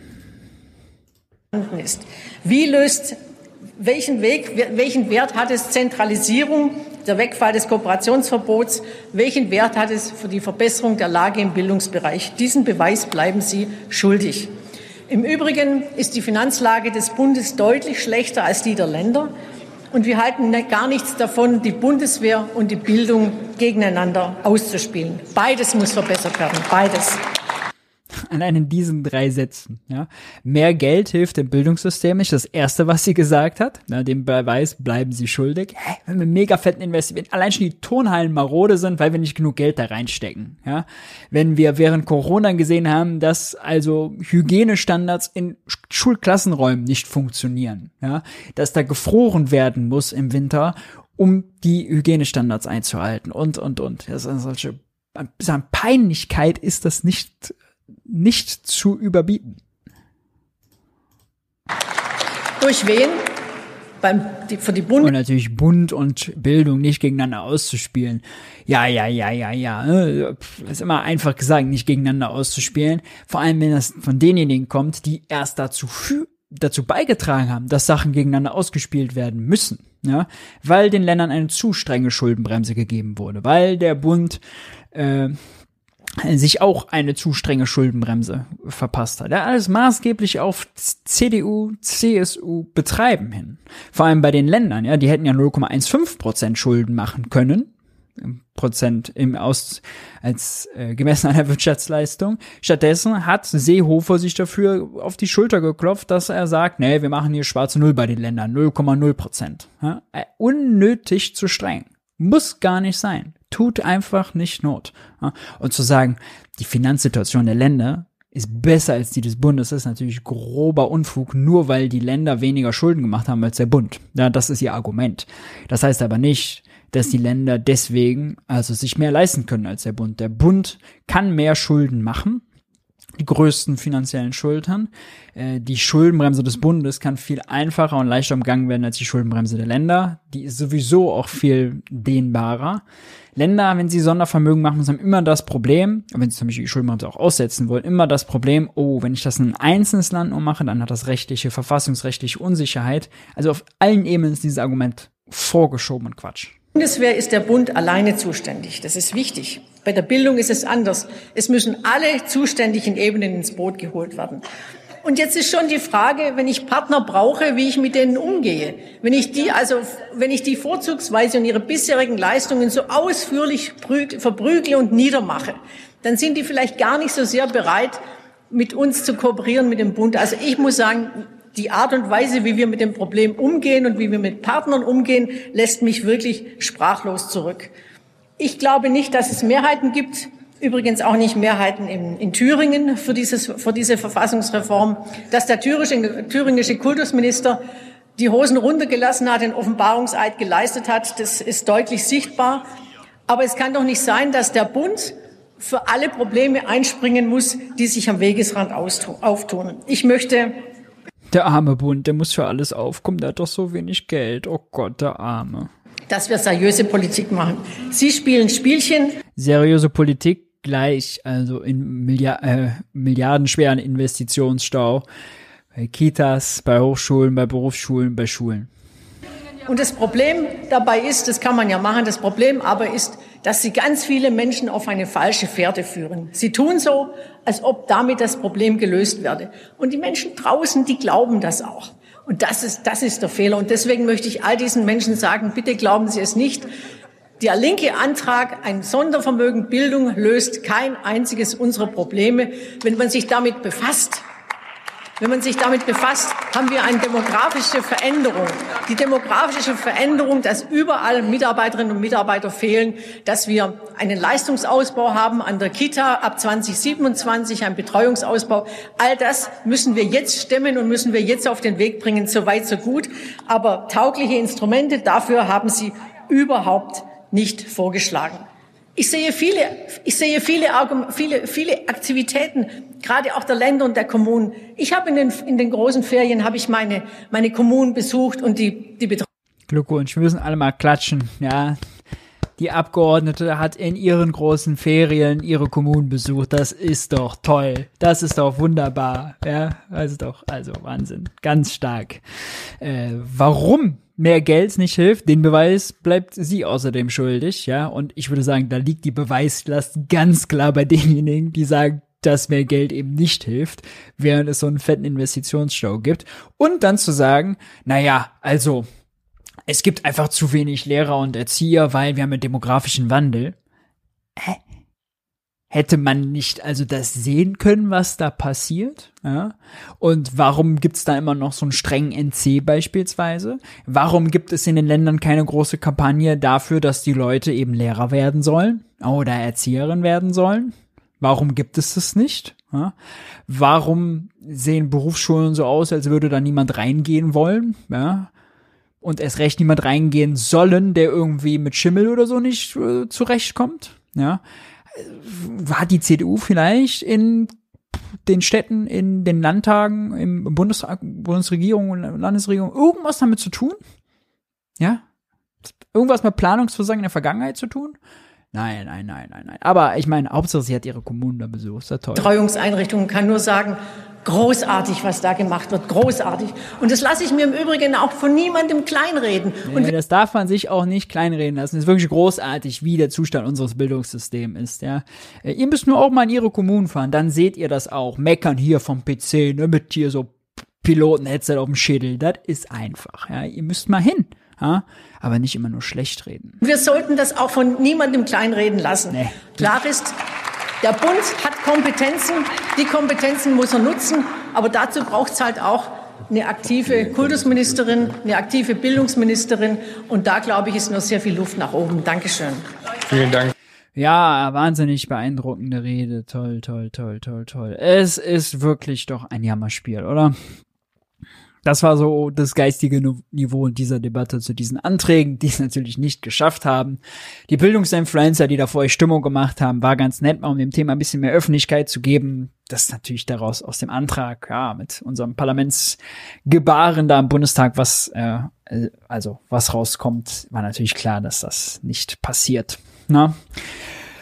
Gut, ihr Lieben, äh, wir kommen zu euren Fragen. Habt ihr Fragen zu den Inhalten der Sendung, zu den Themen, die wir besprochen haben oder zu Wirtschaft, Politik, Geld im Allgemeinen? Dann haut ihr es in den Chat. Wir machen noch eine flotte Frage- und Antwortrunde wie gehabt.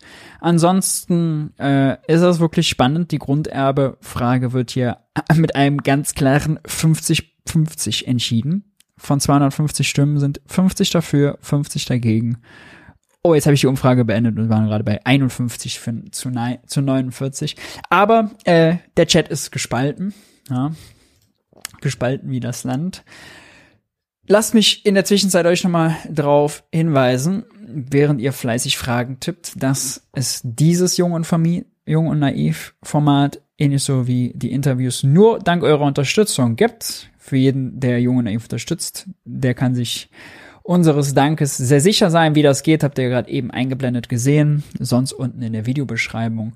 Bei finanzieller Unterstützung ab 20 Ocken im Monat werdet ihr namentlich im Abspann verewigt. Also, Heinz stellt die naive Frage, wann tritt die Ampel zurück? Naja, ich glaube, also ich glaube wirklich, dass es jetzt wirklich noch ungemütlicher wird in der Ampel. Ja, denn wenn alle in der Ampel gerade abgestraft werden in den Landtagswahlen, ja, und alle ihre Fälle wegschwimmen sehen, dann wird natürlich das Profilierungsinteresse eines jeden da größer. Und wir wissen alle, ja, wenn FDP sich profilieren will oder Grüne und SPD, dann ist das nicht harmonisch, sondern ist das im Clinch gegeneinander. Gerade die FDP, die auch in Bundesumfragen ja bei 6, 7 Prozent steht, also gefährlich nah an der 5%-Hürde. Die wird wahrscheinlich noch ungemütlicher werden. Kubicki hat auch schon ausgegeben, man dürfte weniger kompromissbereit sein äh, bei so Themen wie Heizungsgesetz, wie AKW-Abschaltung. Da hätte man äh, zu früh nachgegeben. Und leider wird es wahrscheinlich vor allem auf diese Migrationsdebatte ausstrahlen, was, wie ich am Anfang der Sendung erklärt habe, ich für einen großen Fehler halte, ehrlicherweise. Ja, äh, da kann man nur verlieren. Da wird am Ende äh, vor allem die AfD von profitieren. Ja. Dann, der Deutsche klagt gern, aber wie spricht das Ausland über unsere Wirtschaft, insbesondere über unseren Investitionsstau? Ja, also hier sind wir auch im internationalen Vergleich, muss man mal sagen. Ist auch Teil der Gemeinschaftsdiagnose gewesen. Stehen wir wirklich schlecht da.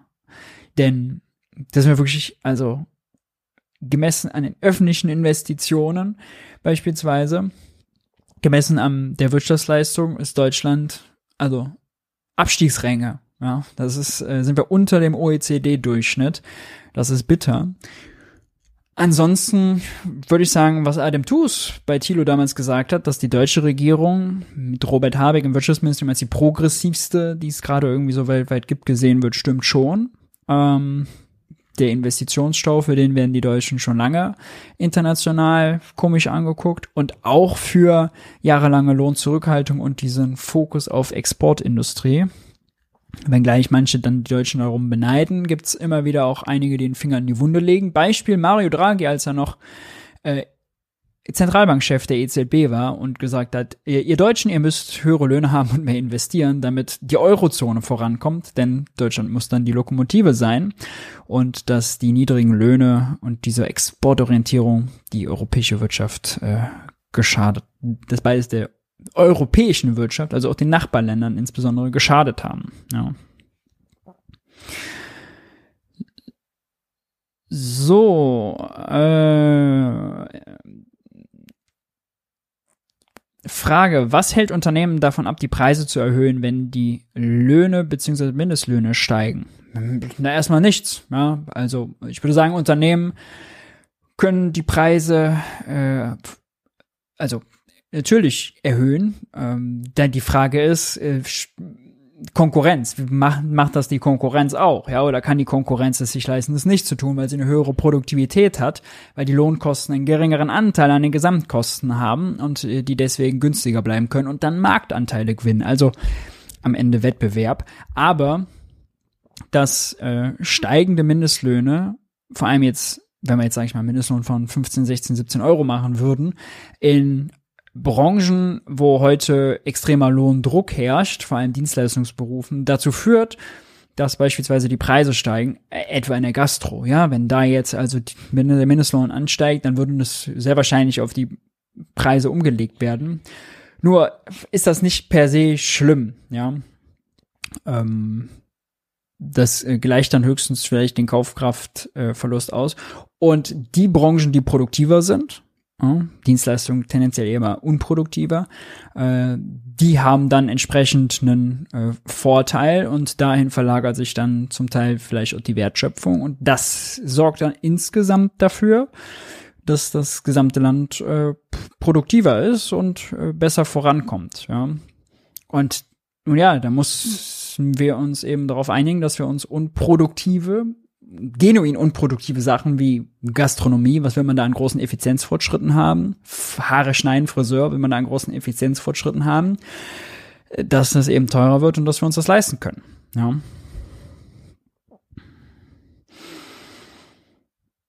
Was hältst du von einer Abschaffung der Erbschaftssteuer auf das Elternhaus? Ich finde es traurig, dass man sich Gedanken machen muss, ob ein Familiengut ohne Liquidität ist die Frage abgebrochen, wahrscheinlich dann verkauft werden muss. Äh, das ist eine Förderung, äh, eine Forderung von Markus Söder gewesen, aber das ist ehrlicherweise eine ziemliche Fake-Forderung, denn Schon heute ist es so, wenn man ins Elternhaus einzieht, zehn Jahre drin wohnen bleibt und das ist kleiner als 200 Quadratmeter, was meistens der Fall ist, dann wird die Steuer ohnehin schon komplett erlassen. Äh, wenn man nicht einziehen will, und das vermieten will, um also Kohle daraus zu machen, nun ja, dann wird man halt besteuert, weil man Glück hat, dass, dass, dass man das Elternhaus zu Geld machen kann. Ja. Dann aber gelten extrem hohe Freibeträge pro Kopf äh, bei den Kindern und bei den Eltern. Bedeutet, äh, wenn man also ein Geschwisterchen hat, ja, dann spart, äh, kann jeder 400.000 Freibetrag äh, geltend machen. Pro Elternteil macht also schon 1,6 Millionen Euro diese Erzählung davon, dass wegen der Erbschaftssteuer heute reihenweise Elternhäuser ausverkauft werden, ist falsch. Ja. Ähm, gibt also ganz wenige Fälle, äh, die davon irgendwie äh, maßgebend betroffen sind. Im Zweifelsfall kann man Kredit aufnehmen und den aus den Mieteinnahmen wieder abbezahlen, um ein bisschen Steuerlast zu bezahlen. Wenn wir uns um eine Gruppe keine Sorgen machen müssen, dann um diejenigen, die reiche Eltern haben und erben. Ja, also das ist wirklich kleinste, das kleinste Problem, was wir in Deutschland haben. Glaubst du, wenn Frau Wagenknecht eine eigene Partei gründet, sie der AfD viele Stimmen abbringen wird und sollte sie in einer Bundeskoalition sein, sich etwas verbessert? Äh, also das mit den Stimmen, das ist, äh, denke ich, relativ wahrscheinlich. Das hat man jetzt zum Beispiel bei Umfragen gesehen in Thüringen, ja, dass eine also linkskonservative Partei, wie dann eine Wagenknecht-Partei, wie auch immer sie dann irgendwie heißen soll, was auch immer, ähm, natürlich Protestwähler, die heute zur AfD gehen, abbringen wird, zumindest am Anfang, ja, wie nachhaltig und so weiter das alles ist und dass das Wählerpotenzial wahrscheinlich in den Umfragen jetzt erstmal also nach oben verschätzt wird und größer ausgegeben wird, ist ja klar, aber diese Umfrage aus Thüringen, dass dann die AfD 10 Prozent waren, das ver ver äh, verlieren würde und dann eine Liste Wagenknecht oder was auch immer auf zweistellige Bereiche kommt, das kann man sich, glaube ich, äh, relativ einfach herleiten und ist jetzt äh, kein hotter, wilder Take. Mm, so, eine letzte Frage machen wir noch. Frage, was denkst du, warum wählen ausgerechnet GeringverdienerInnen und Selbstständige die AfD, für die die AfD ja gar nichts tut, im Gegenteil, nur aus Protest? ja, es ist Protest. Und ja, es ist richtig, dass die AfD für die nichts im Angebot hat. Ja, die AfD ist für die Abschaffung der Erbschaftssteuer. Die AfD ist hat zum Beispiel Alice Weidel jetzt auf dieser Pressekonferenz nach den Wahlen gesagt, ja, endlich wird der Verbotspolitik ein Ende gesetzt. Ja, also die AfD, äh, die AfD ist auch auf einer eigenen Kursfindung noch zwischen irgendwie Höckeflügel bisschen sozialer, kapitalismuskritisch und Alice Weidel ähm, und andere, die dann also mega kapitalistisch, marktradikal zum Teil sind, ja, gegen Verbote, gegen Steuern, gegen einen eingreifenden Staat und so. Da wird sich noch sehen, wer sich da durchsetzt. Aber äh, ja, also bedeutet, gerade für Menschen, die kleine Einkommen haben, hat die AfD nichts im Angebot, außer halt ein Denkzettel an die Etablierten darzustellen. Und äh, auch jetzt wieder war die Wählerwanderung vor allem von Nichtwählern zur AfD äh, bemerkenswert. Nichtwähler sind also tendenziell immer eher Leute, die äh, abgehängt sind, die meinen, wenn ich wähle, verbessert das meine Lage nicht. Es gibt keine Lobbyisten für mich im Parlament. Und leider ist das auch über die letzten 20, 30 Jahre für ziemlich viele Milieus nachvollziehbar so gewesen. Ja, deren ökonomischer Status hat sich äh, nicht sonderlich verbessert eher schlechter geworden und diese negativen Erfahrungen prägen die natürlich. Ja, äh, das alles bedeutet natürlich nicht, dass man das legitimieren muss, dass man das gut finden muss, dass das die Realität ist, ja, dass es diese Protestwahlen gibt. Und das bedeutet auch nicht, dass keine strammen Rechten äh, die AfD wählen, dass die AfD selbst stramm rechts ist und dass wir in Deutschland ein Problem mit Rassismus haben, dass wir in Deutschland ein Problem mit Antisemitismus haben, mit Anti-Islamfeindlichkeit und, und, und. Ja, alles bekannt, ähm, dass wir ein Rechtsproblem in Deutschland haben. Das haben wir. Nur kann die Schlussfolgerung nicht sein, jeder, der die AfD wählt oder Umfragen angibt, die zu wählen, ist gleich ein Rechter, ein Nazi oder sonst was. Ich glaube, damit macht man sich die Welt ein bisschen zu leicht. Ja. Gut, ihr Lieben, danke, dass ihr da wart. Wer jetzt live dabei ist und noch nicht den Daumen hoch gedrückt hat, kann Jung und Naiv einen Gefallen tun und das mal flott nachholen. Wer später sich das anhört oder anschaut, kann das gerne an der Stelle auch nachholen. Danke, dass ihr dabei wart. Nächste Woche Montag sehen wir uns und hören wir uns um 8 Uhr wieder. Programmhinweise. Morgen Aufwachen Podcast. Mittwoch die Amerikanistin Sieglinde Lemke zu Gast und am Freitag Bernie Sanders im Interview bei Tilo um 15.30 Uhr. Schaltet ein, schaut rein. Wir sind raus. Wer Junge Naiv im letzten Monat unterstützt hat, dem äh, mit finanziellen Beträgen ab 20 Euro wohlgemerkt, seht ihr jetzt gleich im Abspann. Danke, danke dafür. Macht's gut. Ciao, ciao.